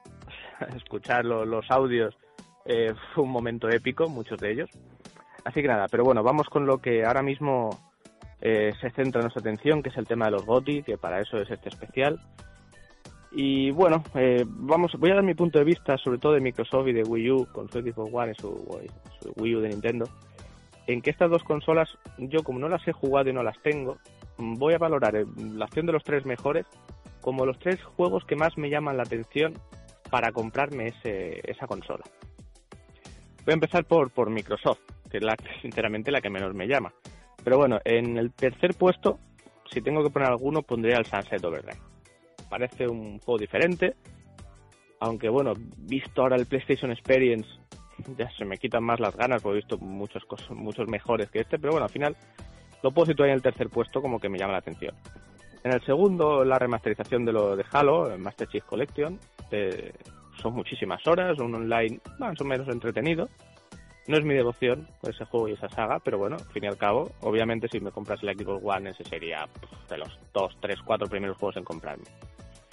Y el primero, eso sí, eh, yo creo que no faltaría el FIFA 15. Es un poquito polémico esta decisión mía, pero es que yo al Ultimate le echo muchas horas. Mm, Ya lo sabe Javi Corralejo, sabe Alberto, eh, algún oyente más, menos conocido que también participa en nuestros partidos habituales, como puede ser Iván de tu PS4. Y bueno, sí que lo pondría porque él tiene la opción de Food Legends y es algo que si ya nos picamos bastante con los normales y los IF, pues no te quiero ni contar lo que ocurriría con el tema de las Legends. Ahora nos pasamos ya a Wii U. En Wii U, juegos que me llaman la atención. El tercero, Bayonetta.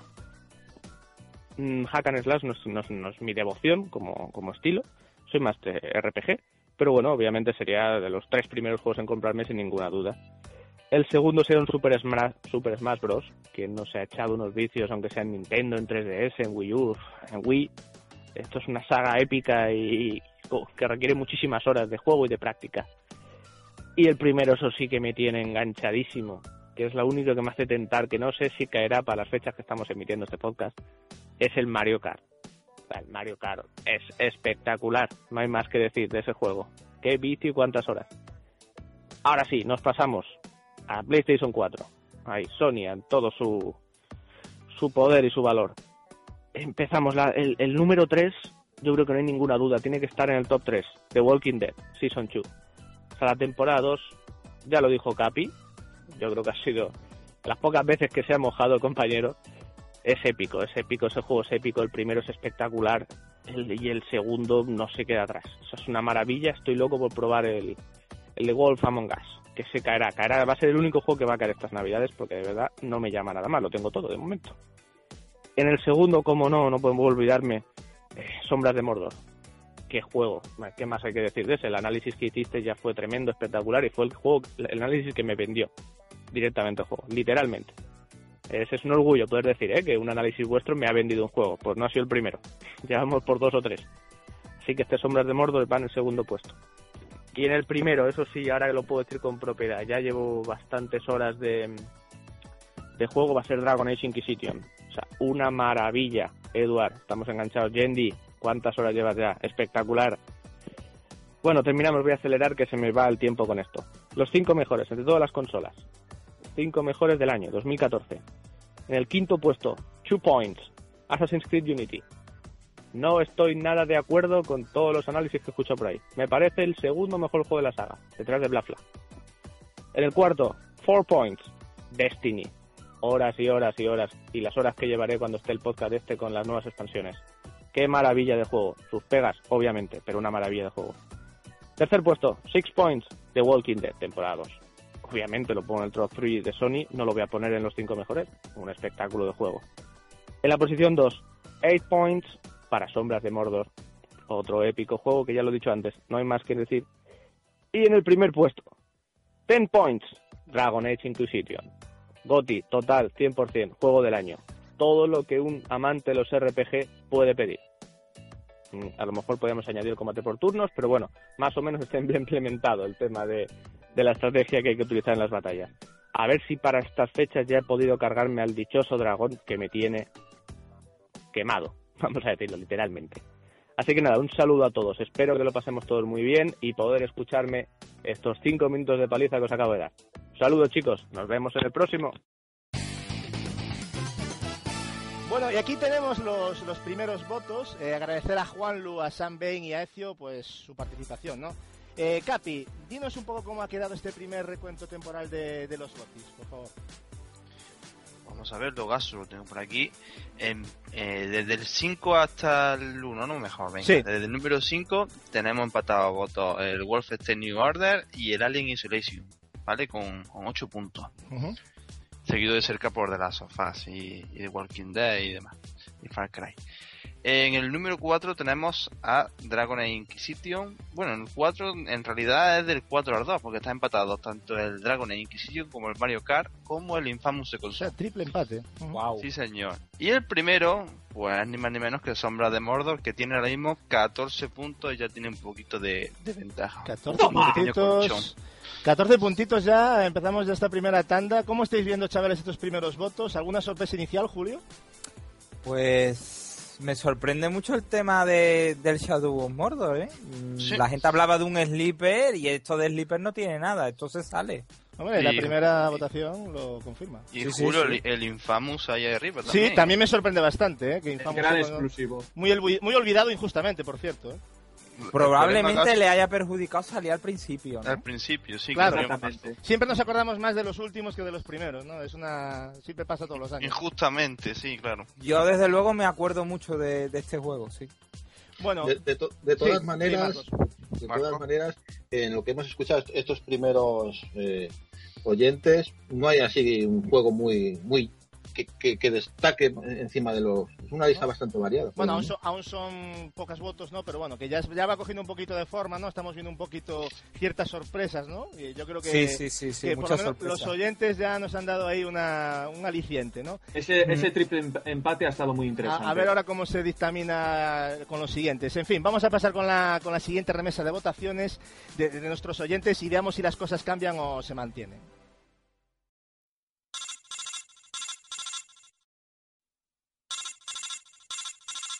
Hola, muy buenas, soy Javi. Eh, aprovecho esta oportunidad que nos facilitáis para felicitaros a todos, eh, tanto el nuevo año 2015, que, que espero que tengáis un, un gran año, eh, como para daros las gracias también y felicitaros por el podcast, ¿no? Por hacernos pasar estos ratos tan divertidos escuchándoos, estas charlas tan amenas y entre amigos que, que tenéis con nosotros y eh, que nos deis la oportunidad, en este caso, de, de interactuar con vosotros y de facilitaros también nuestras opiniones o, o nuestros top de videojuegos en este caso, ¿no? Eh, paso ya a hablar de los, de los tops, que si no nos pillamos los dedos con el tiempo. Eh, empezamos por PS4. En tercer lugar pondría el Alien, en el segundo Far Cry 4 y en el primero, sin duda, Sombras de Mordor. En el caso de Microsoft, de Xbox One, empezaríamos por Far Cry 4, seguido de Sombras de Mordor y de Forza 5. En el caso de Wii U pondríamos a Mario Kart 8 en tercer lugar, Super Smash Bros. en el segundo y Bayonetta 2 en el, en el podium de Wii U. En el caso de los GOTIS de las tres consolas, eh, en el quinto puesto Bayonetta 2, seguido por Alien, Super Smash Bros., Far Cry 4 y Sombras de Mordor. Aprovecho para comentaros que, que yo no creo que haya sido tan malo este inicio de generación, sin duda podía haber sido mejor. Sin duda hemos tenido juegos que, que nos han decepcionado a todos y que podían haber salido mejor, más pulidos y enteros, no como han hecho. En el caso de estos juegos yo opino que la penalización es no comprarlos de salida y comprarlos cuando haya bajado de precio, pero eh, en el sentido de la nueva generación no creo que haya sido tan malo el comienzo como mucha gente destaca. Sí que espero que en el 2015 esto termine y, los juegos sean mejores, exploten mejor la nueva generación y, y nos lleguen en mejores condiciones, por supuesto. Y con ese deseo me despido, daros un saludo y que tengáis un buen comienzo de año.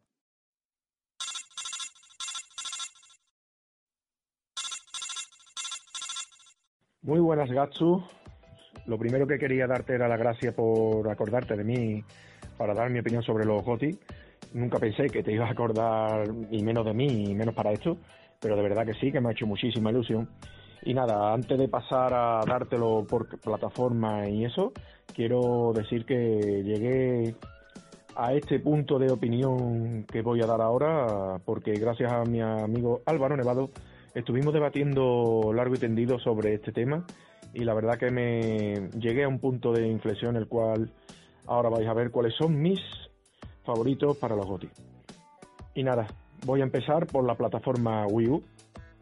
Y en el puesto número 3 tengo a Super Mario Super Smash Bros. En el puesto número 2 Bayonetta 2 y en el puesto número 1 Mario Kart 8. Como ya sabréis que en los Game Awards ha sido premiado como el premio de simulador de, mm, de coches o automóviles.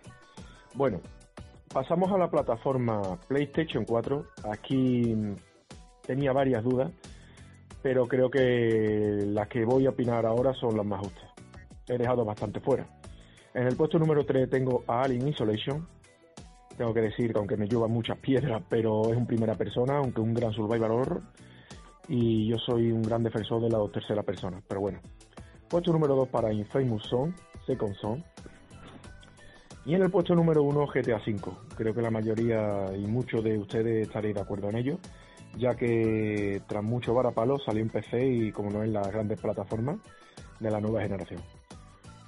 Paso sin más dilación para la Xbox One. En el puesto número 3 tengo a Forza Horizon 2.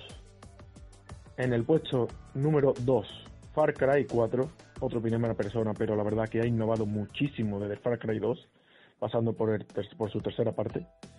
Y en el puesto número uno mm, me bajo los pantalones porque con este juego mi Mikami me tiene loco. El Evil Within. Tengo muchísimos más, pero creo que para ser justos son los que he dado. Y entre todo, pues me quedaría de todas las tres plataformas que he dado, me quedaría, como he dicho, el primero de Xbox One, el Evil Within. Ese para mí sería el gran GOTY. Pero bueno, voy a pasar ahora, voy a dar 5 de todas las, de las tres plataformas que he dado. Voy a dar 5, en el cual empezaré por el quinto hasta terminar el primero.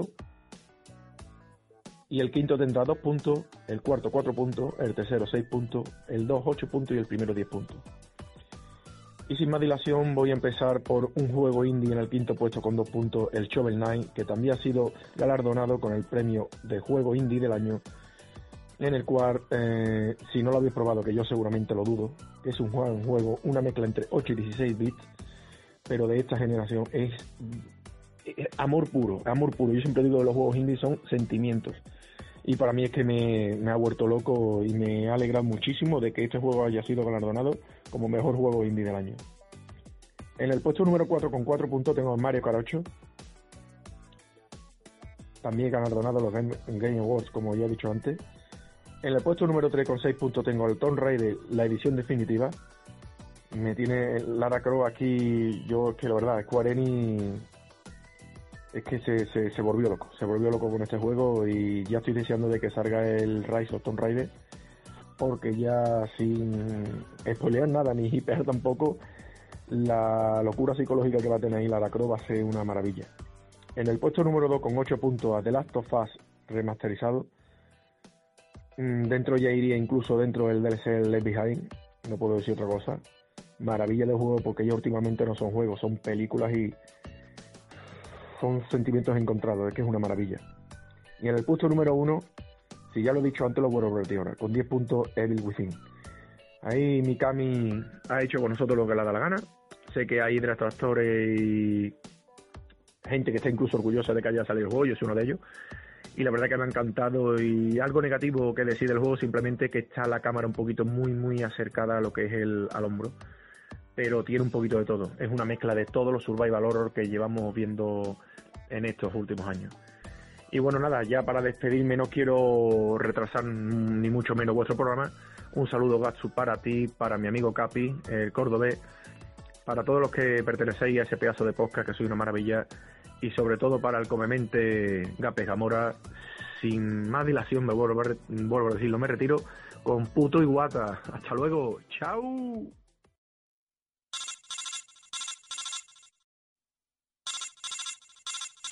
Hola, muy buenas compañeros del podcast. Soy de Waldo64.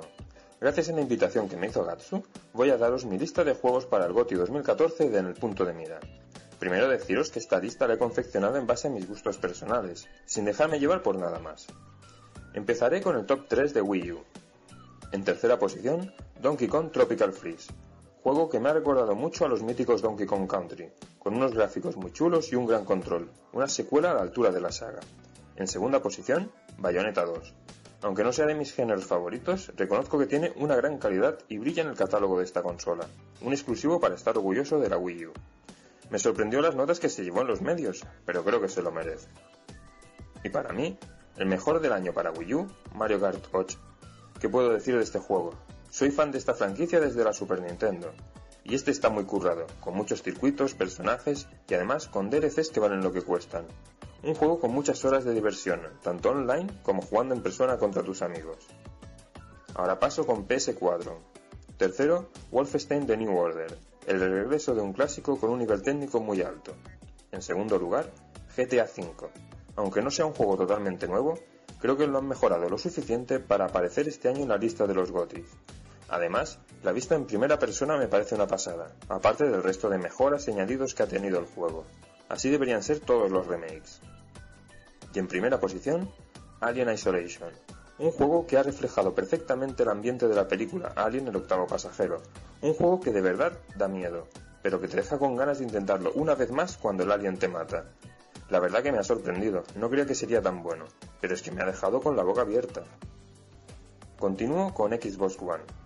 Tercero, Watch Dogs. Pese al downgrade con respecto al E3 donde fue presentado, creo que es un juego que da muchas horas de diversión, aunque podría haber dado más de sí el tema del hackeo y deberían haber evitado tantos bugs. En segundo lugar, Sunset Overdrive. Un juego muy divertido y un exclusivo de esta consola, un gran juego sin duda. Y como primero, Forza Horizon 2.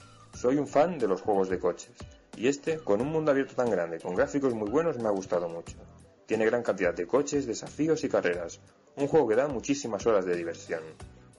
Y para terminar, vamos con la lista GOTI de todas las plataformas. Aquí no me extenderé a comentar los juegos porque ya los he mencionado antes. En quinta posición, Watch Dogs. En cuarta, Bayonetta 2. Tercero, GTA V. En segundo lugar, Mario Kart 8. Y el juego que, a mi parecer, está más currado, tanto en lo técnico como en lo artístico, el que se merece ser GOTY 2014, Alien Isolation. Espero que haya muchos amigos que estén de acuerdo con esta primera posición. Para mí lo es sin duda. En fin, ha sido un año con grandes juegos, aunque sigo pensando que las nuevas consolas deben mejorar todavía más. Agradezco mucho a Gatsu que me haya invitado a los GOTIS de este año. También mando un saludo para todos los miembros del podcast y a todos los que me estén escuchando en este momento. Adiós.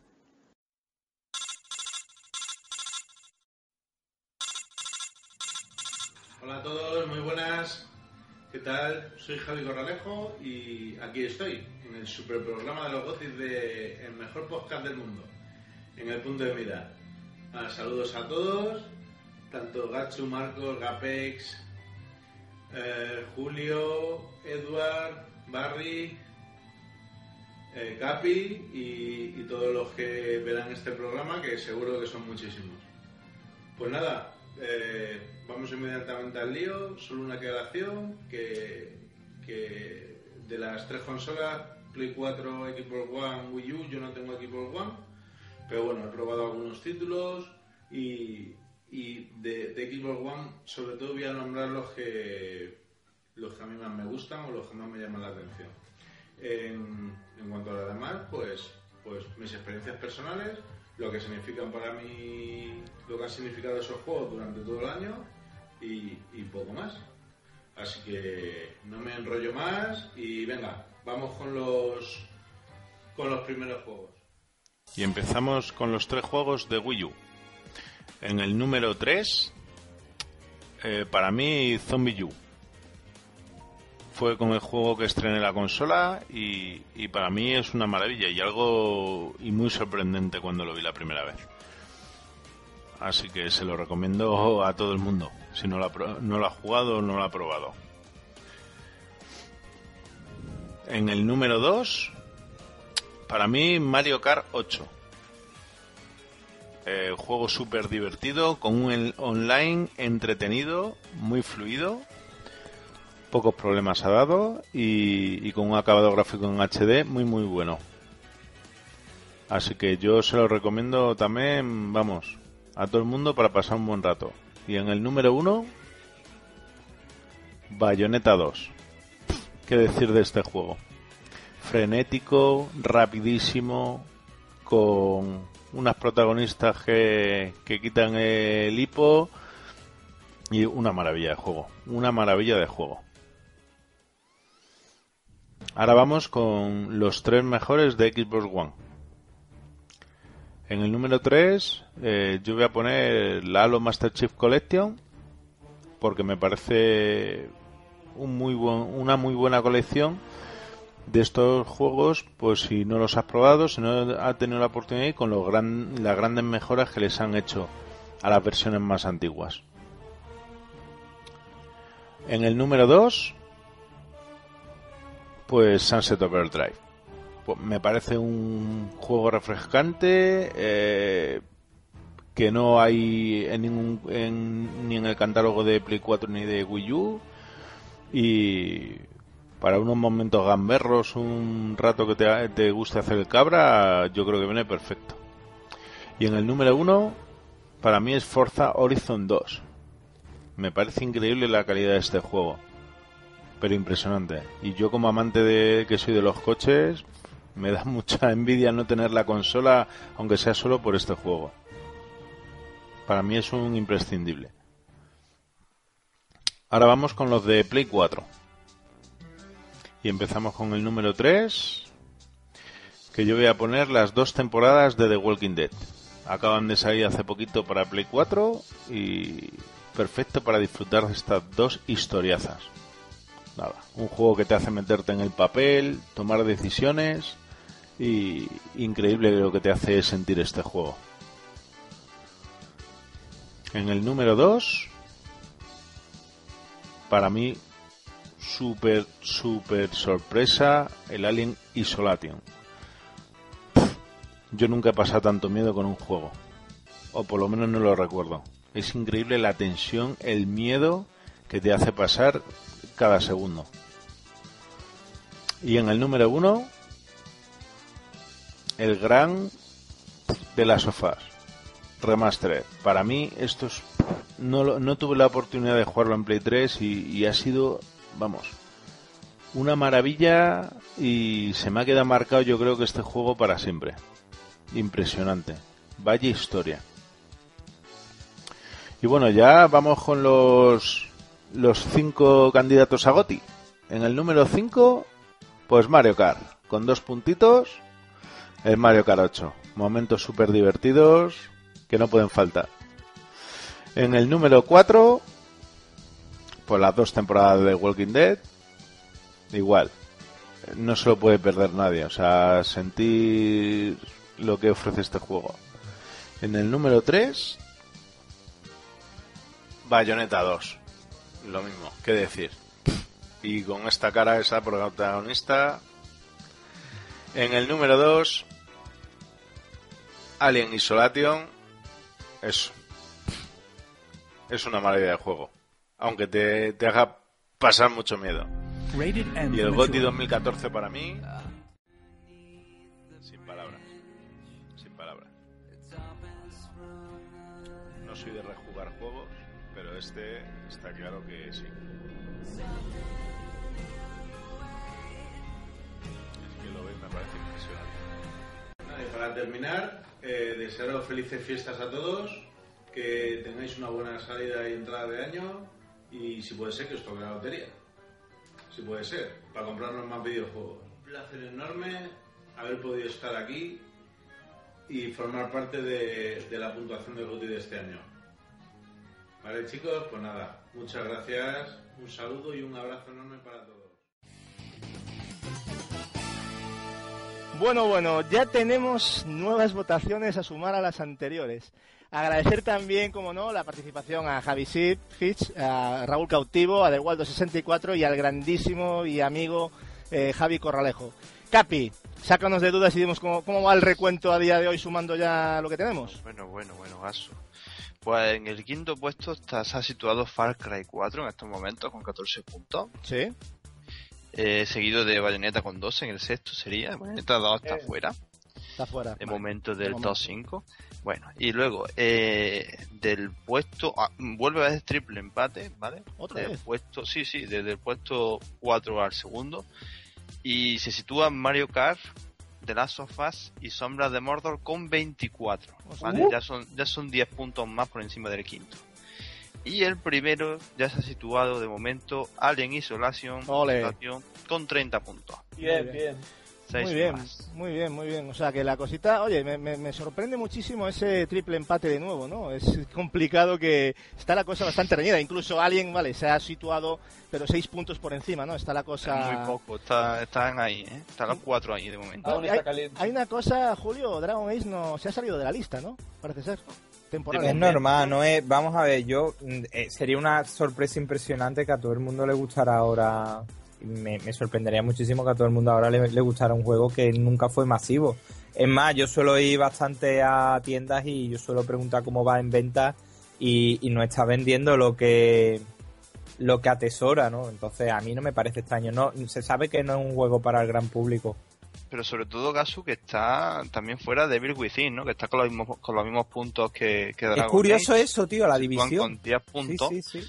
Por detrás justo de Bayonetta 2, que también están pues de Walking Dead, Infamous, Dragon Age y de Devil Within con 10. O sea, está- Aún estamos en una fase muy temprana, pero bueno, ya se van viendo cositas, ¿no? Todavía. Bueno, eh, y hasta aquí hemos llegado con los votos de algunos de nuestros oyentes, a los cuales agradecemos su participación, así como los que hayáis enviado los votos ya fuera de tiempo, que habéis sido muchos. Que os digo una cosa, aunque hubiera sido a tiempo, no podríamos poneros a todos por la evidente falta de tiempo, ¿vale? Dicho esto, eh, pasamos con los votos tanto en vídeo como en audio de los diferentes podcasts que, que han participado en este especial de los GOTY 2014. Vamos allá.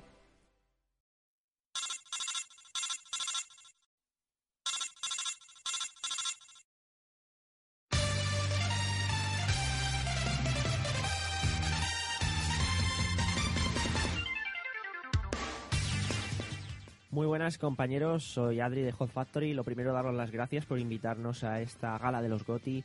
Y nada, comentaros antes de empezar básicamente que bueno, en nuestro caso no hemos tenido oportunidad de catar eh, una Xbox One ni mm, sus juegos. Al igual que bueno, muchos de los títulos aparecidos en PlayStation 4 pues tampoco los hemos podido disfrutar. Así que para un poco no dejar las categorías vacías, hemos decidido entre todos pues eh, rellenarlas con eh, juegos multiplataforma, los cuales han aparecido en dichas máquinas, pero que, bueno, dejando a un lado algunos exclusivos que igual se merecían más el puesto, en este caso hemos decidido votar a lo que hemos podido probar y no marcarnos el postureo de decir lo que se supone que ha de decirse.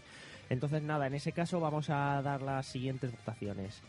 Empezando por Wii U, en el número 3 pondríamos a Donkey Kong Country Tropical Freeze.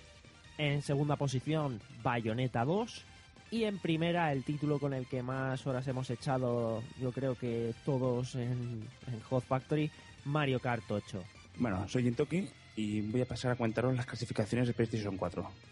En tercer lugar, Metal Gear Solid Ground Zeroes. En segundo lugar, el remake de Epic Odyssey que hicieron este verano. Y en primer lugar, Infamous Second Son. Hola, soy Fer y la clasificación de Xbox One es la siguiente. En tercer lugar, Murdered Soul Suspect. En segundo lugar, Far Cry 4. Y en primer lugar, Dragon Age Inquisition. Y ahora pues pasamos a comentar cuál es el GOTI del año 2014 en consolas de sobremesa de esta Next Gen, por llamarla así. En quinta posición, con dos puntos, van para Infamous Second Son, un título que la verdad mejora notablemente todo lo visto en Infamous 1 y en Infamous 2. Eh, bueno, hay gente a la que no le han gustado algunas de sus cosillas, que lo ve como un paso atrás, pero a mí la verdad es que me ha parecido una experiencia increíble y un título acojonante.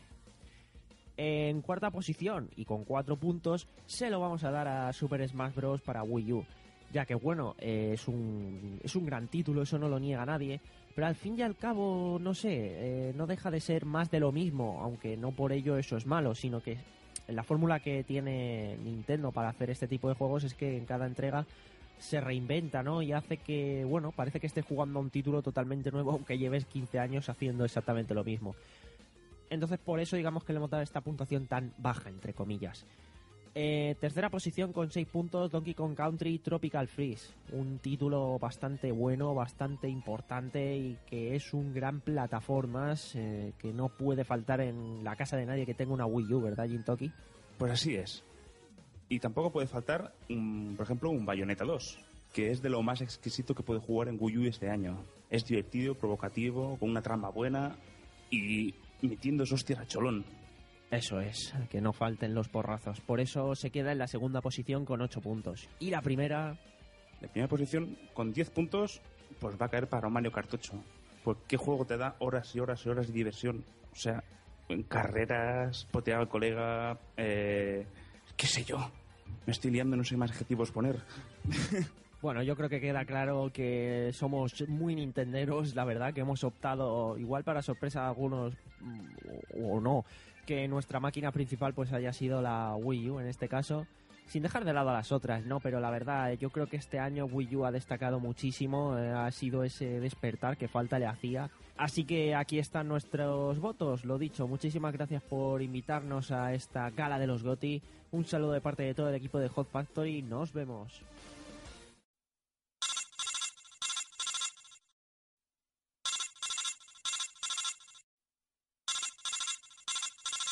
Muy buenas Gatsu y compañía, muy buenas a todos los oyentes de En el punto de mira.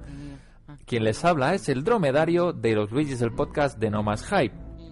Vamos a ser breves y vamos a empezar directamente ya con los vencedores, con los tres primeros puestos de la PlayStation 4, empezando por el puesto número 3 que sería La Tierra Media de las Sombras de Mordor, continuando con Destiny en el segundo puesto y por último y primer clasificado para nuestra PlayStation 4, Far Cry 4. Continuamos con la Wii U, continuamos con la máquina de Nintendo y empezamos con esa tercera posición otra vez, que no es otro que el Super Smash Bros. Continuamos con otro de la casa de Nintendo con Mario Kart 8, pero acabamos con ese primerísimo puesto merecidísimo de Bayonetta 2. Para finalizar con las votaciones para cada videoconsola, vamos a hacerlo con Xbox One, pero esta vez será nuestro amigo Sam el que os lo comente. Hola, muy buenas Gatsu y compañía.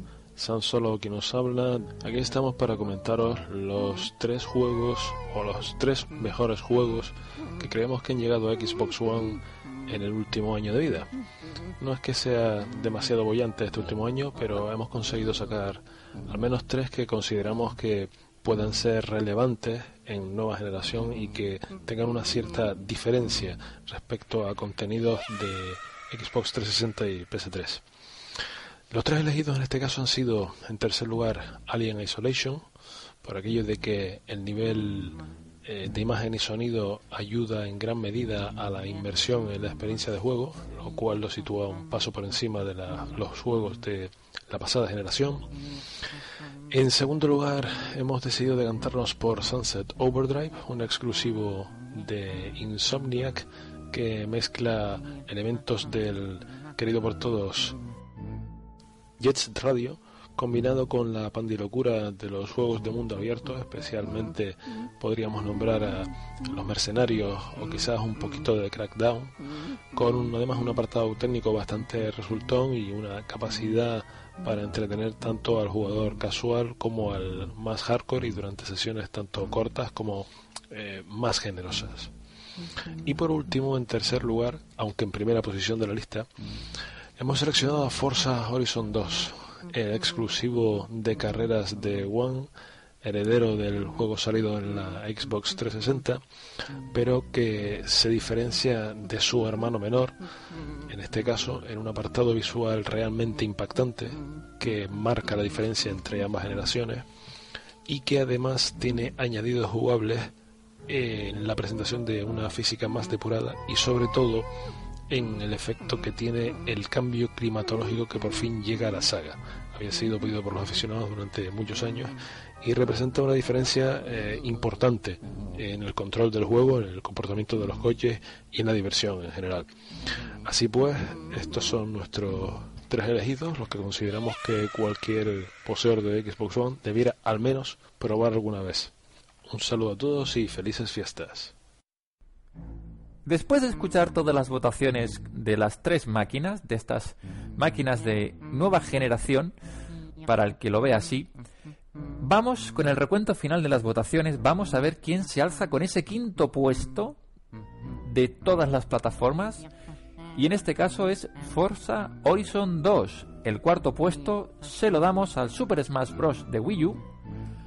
El tercero, el Alien Insolation. El segundo, para Far Cry 4 y por último, que es el primero, Bayonetta 2 se lleva el gato al agua.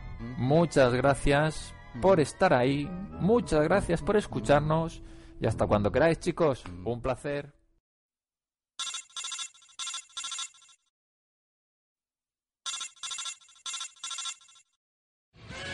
Muy buenos amigos del podcast en el punto de mira, un saludito desde el reino de Neverland. Aquí venimos a participar en la gala de los gotis de vuestro podcast y bueno, para no alargarnos mucho, vamos a empezar con los chavales que estamos aquí. Señor Juanca, buenas noches. Muy buenas noches a todos.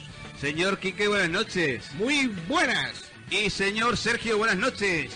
Buenas noches y buenas noches también a todos los fans y fans de que ya sabemos. De joven trolo.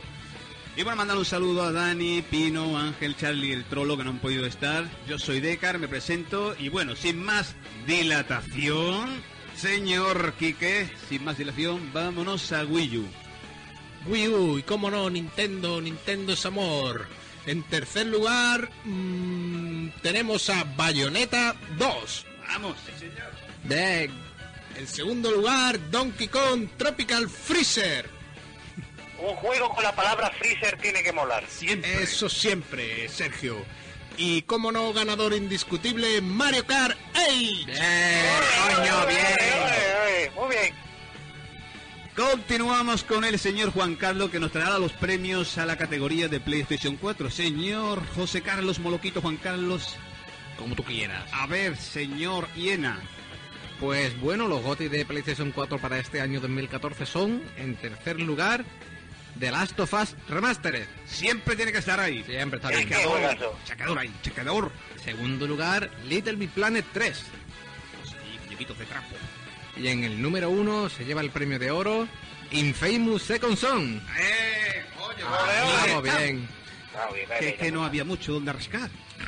Y bueno, continuamos con el señorito Sergio. Sergio, tú vas a dar a los mí, premios, sí. los premios de la de la ONE, de A la mí, a mí me ha tocado lo complicado, cabrones. Ay. A mí, el señor desde el punto de mira, yo no- yo o he hecho algo o, o he escupido en la cara o algo para que me caiga esto, pero bueno. Vamos allá. El tercer puesto, Titanfall. El segundo, Forza Horizon. dos. Y el primero, Project Spar. Me, gusta, me gustan las porras. Me gustan. bueno, para cerrar con los premios, vamos a empezar ahora sí con la categoría, eh, digamos, donde podemos juntarlos todos, juntar estas obras maestras y empezar a dar puntitos. Y vamos a empezar con la quinta posición, que dos puntos se lleva Alien Isolation. Bien. Buen juego. Cuarta posición y cuatro puntos. Bayonetta 2. Vaya Uh, tetas, bien, vaya bien, tetas. bien. Mm, me Ay, encanta. Me gustan las porras también. En tercera posición soy Gandalf.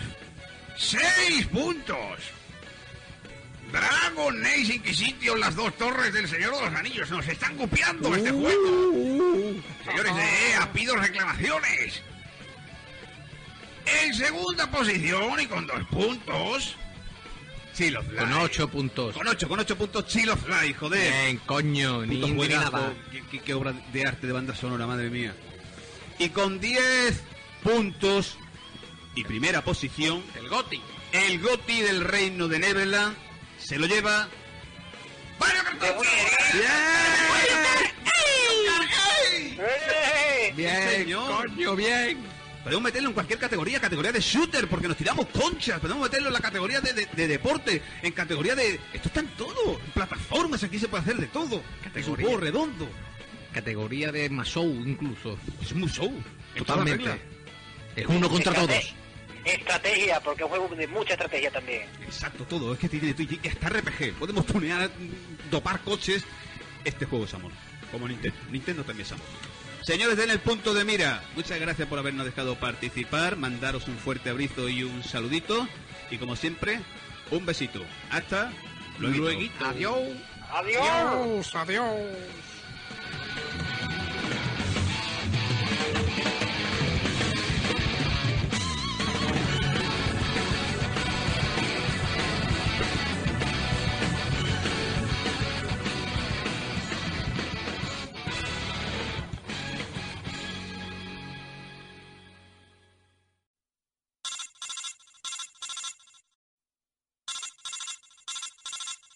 ¿Qué tal familia de En el Punto de Mira? Somos los chicos, los pesados de siempre, los chicos de Ruta Jugona. Bueno, vamos a hacer las, las valoraciones que nuestro, nuestro compañero Gatsu en concreto y los chicos de En el Punto de Mira nos han pedido, que no son más que las valoraciones, por una parte, de los tres mejores de cada plataforma, teniendo en cuenta Wii U, PlayStation 4 y Xbox One de, pues de, este, de esta primera generación hasta el día de hoy. Y luego valorar los GOTI, es decir, los juegos del año, para, en concreto, para los chicos de, Ruta Jugona.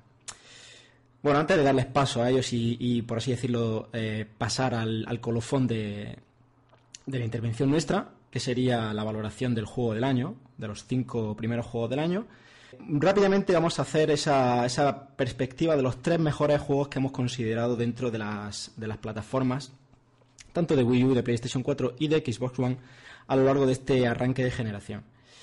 Eh, bueno, decir que hemos intentado, en este, en este caso, la valoración hacerla dentro de las exclusividades, lógicamente. Eh, nos hemos visto un poquito, hemos, visto algo un poquito complicada de cara a Xbox One, teniendo en cuenta que prácticamente todas sus exclusividades iban saliendo en PC. Así que ahí hemos tenido que saltarnos un poquito la regla. Y bueno, vamos a dejar consideramos lo mejor de, en este caso, de las tres plataformas, que sería el, catálogo de Wii U, sobre todo a nivel de exclusividades, para lo último, lo más, como lo más importante de esta sección. Así que rápidamente. Bueno, comenzamos con, con One. Eh, ¿Qué pasa con Xbox One? Pues lo he comentado antes, que es una consola que prácticamente todos sus exclusivos han ido saliendo en PC. Y bueno, pues consideraríamos que el tercer clasificado de Xbox One para mejor, mejor juego de esta, de esta plataforma sería Dead Rising 3. El segundo clasificado sería Forza Horizon 2, que a día de hoy sigue siendo exclusivo en Xbox One. Y el primer clasificado que consideramos que sería el mejor exclusivo, aunque también salió para PC, el Rise Son of Roma. Vamos con PlayStation 4. El tercer clasificado hemos considerado que es, aunque es una remasterización, pensamos que debería estar en, los tres mejores, ¿no? En este podium de, de, tres mejores juegos de PlayStation 4. Me refiero a The Last of Us Remastered. El segundo también recientemente saldrá, concretamente en enero, en, en PC, pero a día de hoy sigue siendo una exclusividad de PlayStation 4 y nos referimos a la demo de Metal Gear Ground Zeroes. Y el primer clasificado exclusivo que consideramos mejor representante de PlayStation 4 a lo largo de esta primera generación es Infamous Second Son, concretamente el DLC First Light. Y vamos con la, con la guinda del pastel, es decir, vamos con, con la corona de las tres consolas, sobre todo hablando de los tres exclusivos. Vamos con Wii U. El tercer clasificado, Mario Kart 8.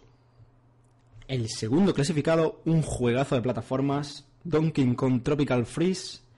Y por supuesto, como no podía ser menos, el ganador, vamos, pero de, de calle, en exclusividad dentro de la plataforma que consideramos en Wii U es Bayonetta 2.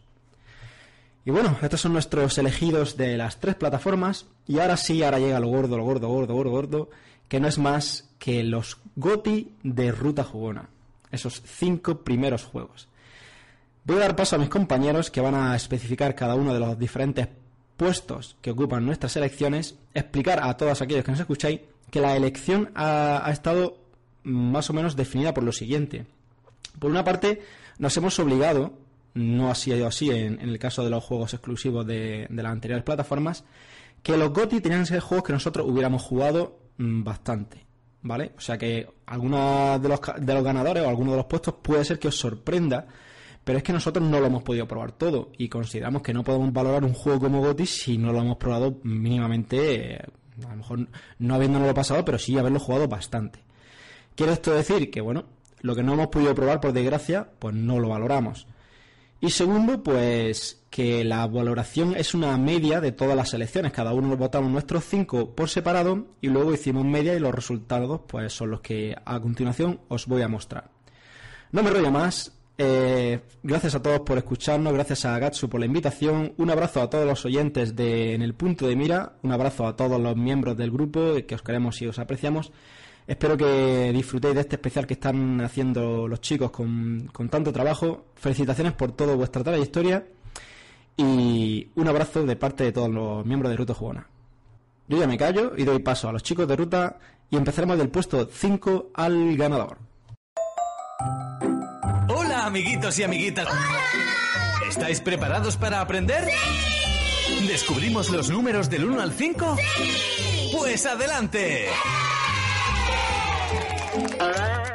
Este es el número 5.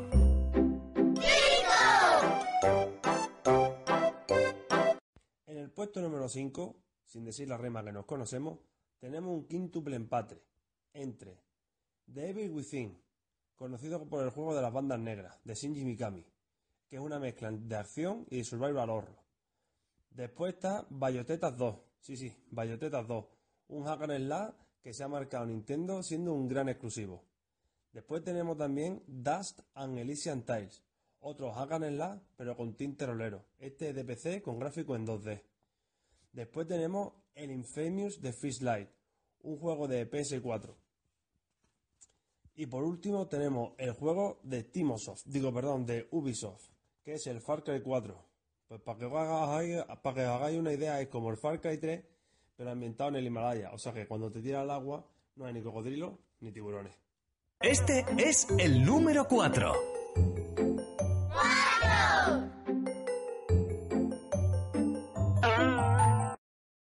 Posición número 4 tenemos este maravilloso juego que al menos en lo personal llenó mis expectativas. Yo esperaba este juego con mucho con muchas ganas y yo creo que no fui el único ya que este juego estuvo rodeado de mucho hype alrededor del mundo. Eh, y sin duda tal vez para muchas personas terminó no, no dando lo suficiente como para haber sido justificado por el hype. Pero no deja de ser un grandioso juego y al menos las personas que tuvimos la experiencia de tener el juego desde el lanzamiento y experimentarlo en sus, en sus comienzos, lo justifica un poco, diría yo. Para mí satisfecho por él y aunque al final tal vez no terminó entregando lo que se nos prometió, ¿no?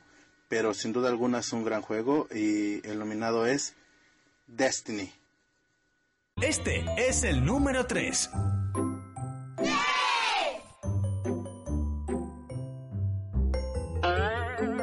Pues parece que a mí me ha tocado el puesto número 3 y nada más y nada menos que PT, este gran juegazo que me ha hecho cagar pantalones y calzoncillos a nada más poder. Madre mía, que mi madre se estuvo pasando una semana limpiándolo y que no salía, que no salía, ¿eh? Pues, este juego lo que me ha provocado a mí es casi un infarto y he gritado más que madre mía, he despertado vecino y todos ahí en mi casa viniendo a ver por qué gritas tanto, por qué gritas tanto, yo diciendo, por culpa de PT y de Kojima, que hijos de puta a, hacer este juego que casi me mata de un susto. Y, y cómo me lo he pasado con él. lo, lo, tuve que jugar con un amigo porque si no, madre mía, si no, no me lo pasaba. Este es el número 2.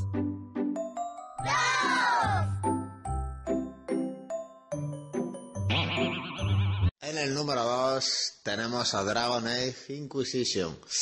¿Qué os digo yo de este juegazo? Con un, mapeo enorme, con mil cosas que hacer, una música de puta madre.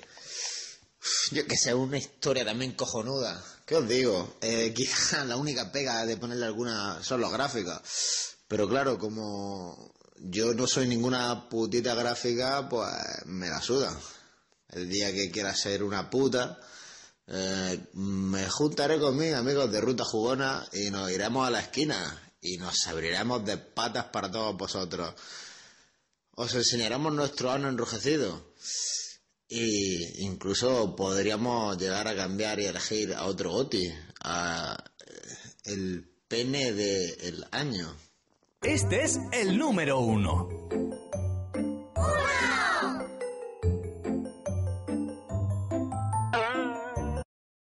Sí, el número uno es para Dennis, el mejor culo del año, el mejor culo virgen del año. Todos restregamos nuestro cipote por ese ano caliente y chorreoso. Todos estaremos deseando llegar a la profundidad y llegar a, toda la cabeza de nuestros miembros. Sí, por favor, dénoslo. Ahí lo tenéis, bien abierto, lo mejor del año. Y aún virgen. ¿Vamos a repetir? Pues adelante. Este es el número uno.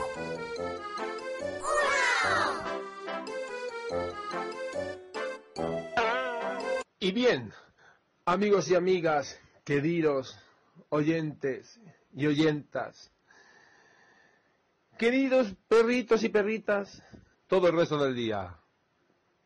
Así es que este es nuestro gran juego del año para los cabrones y cabronas de Ruta Jugona. Lo habéis hecho genial. Sois unos campeones. Hasta la próxima. Adiós. ¡Adiós!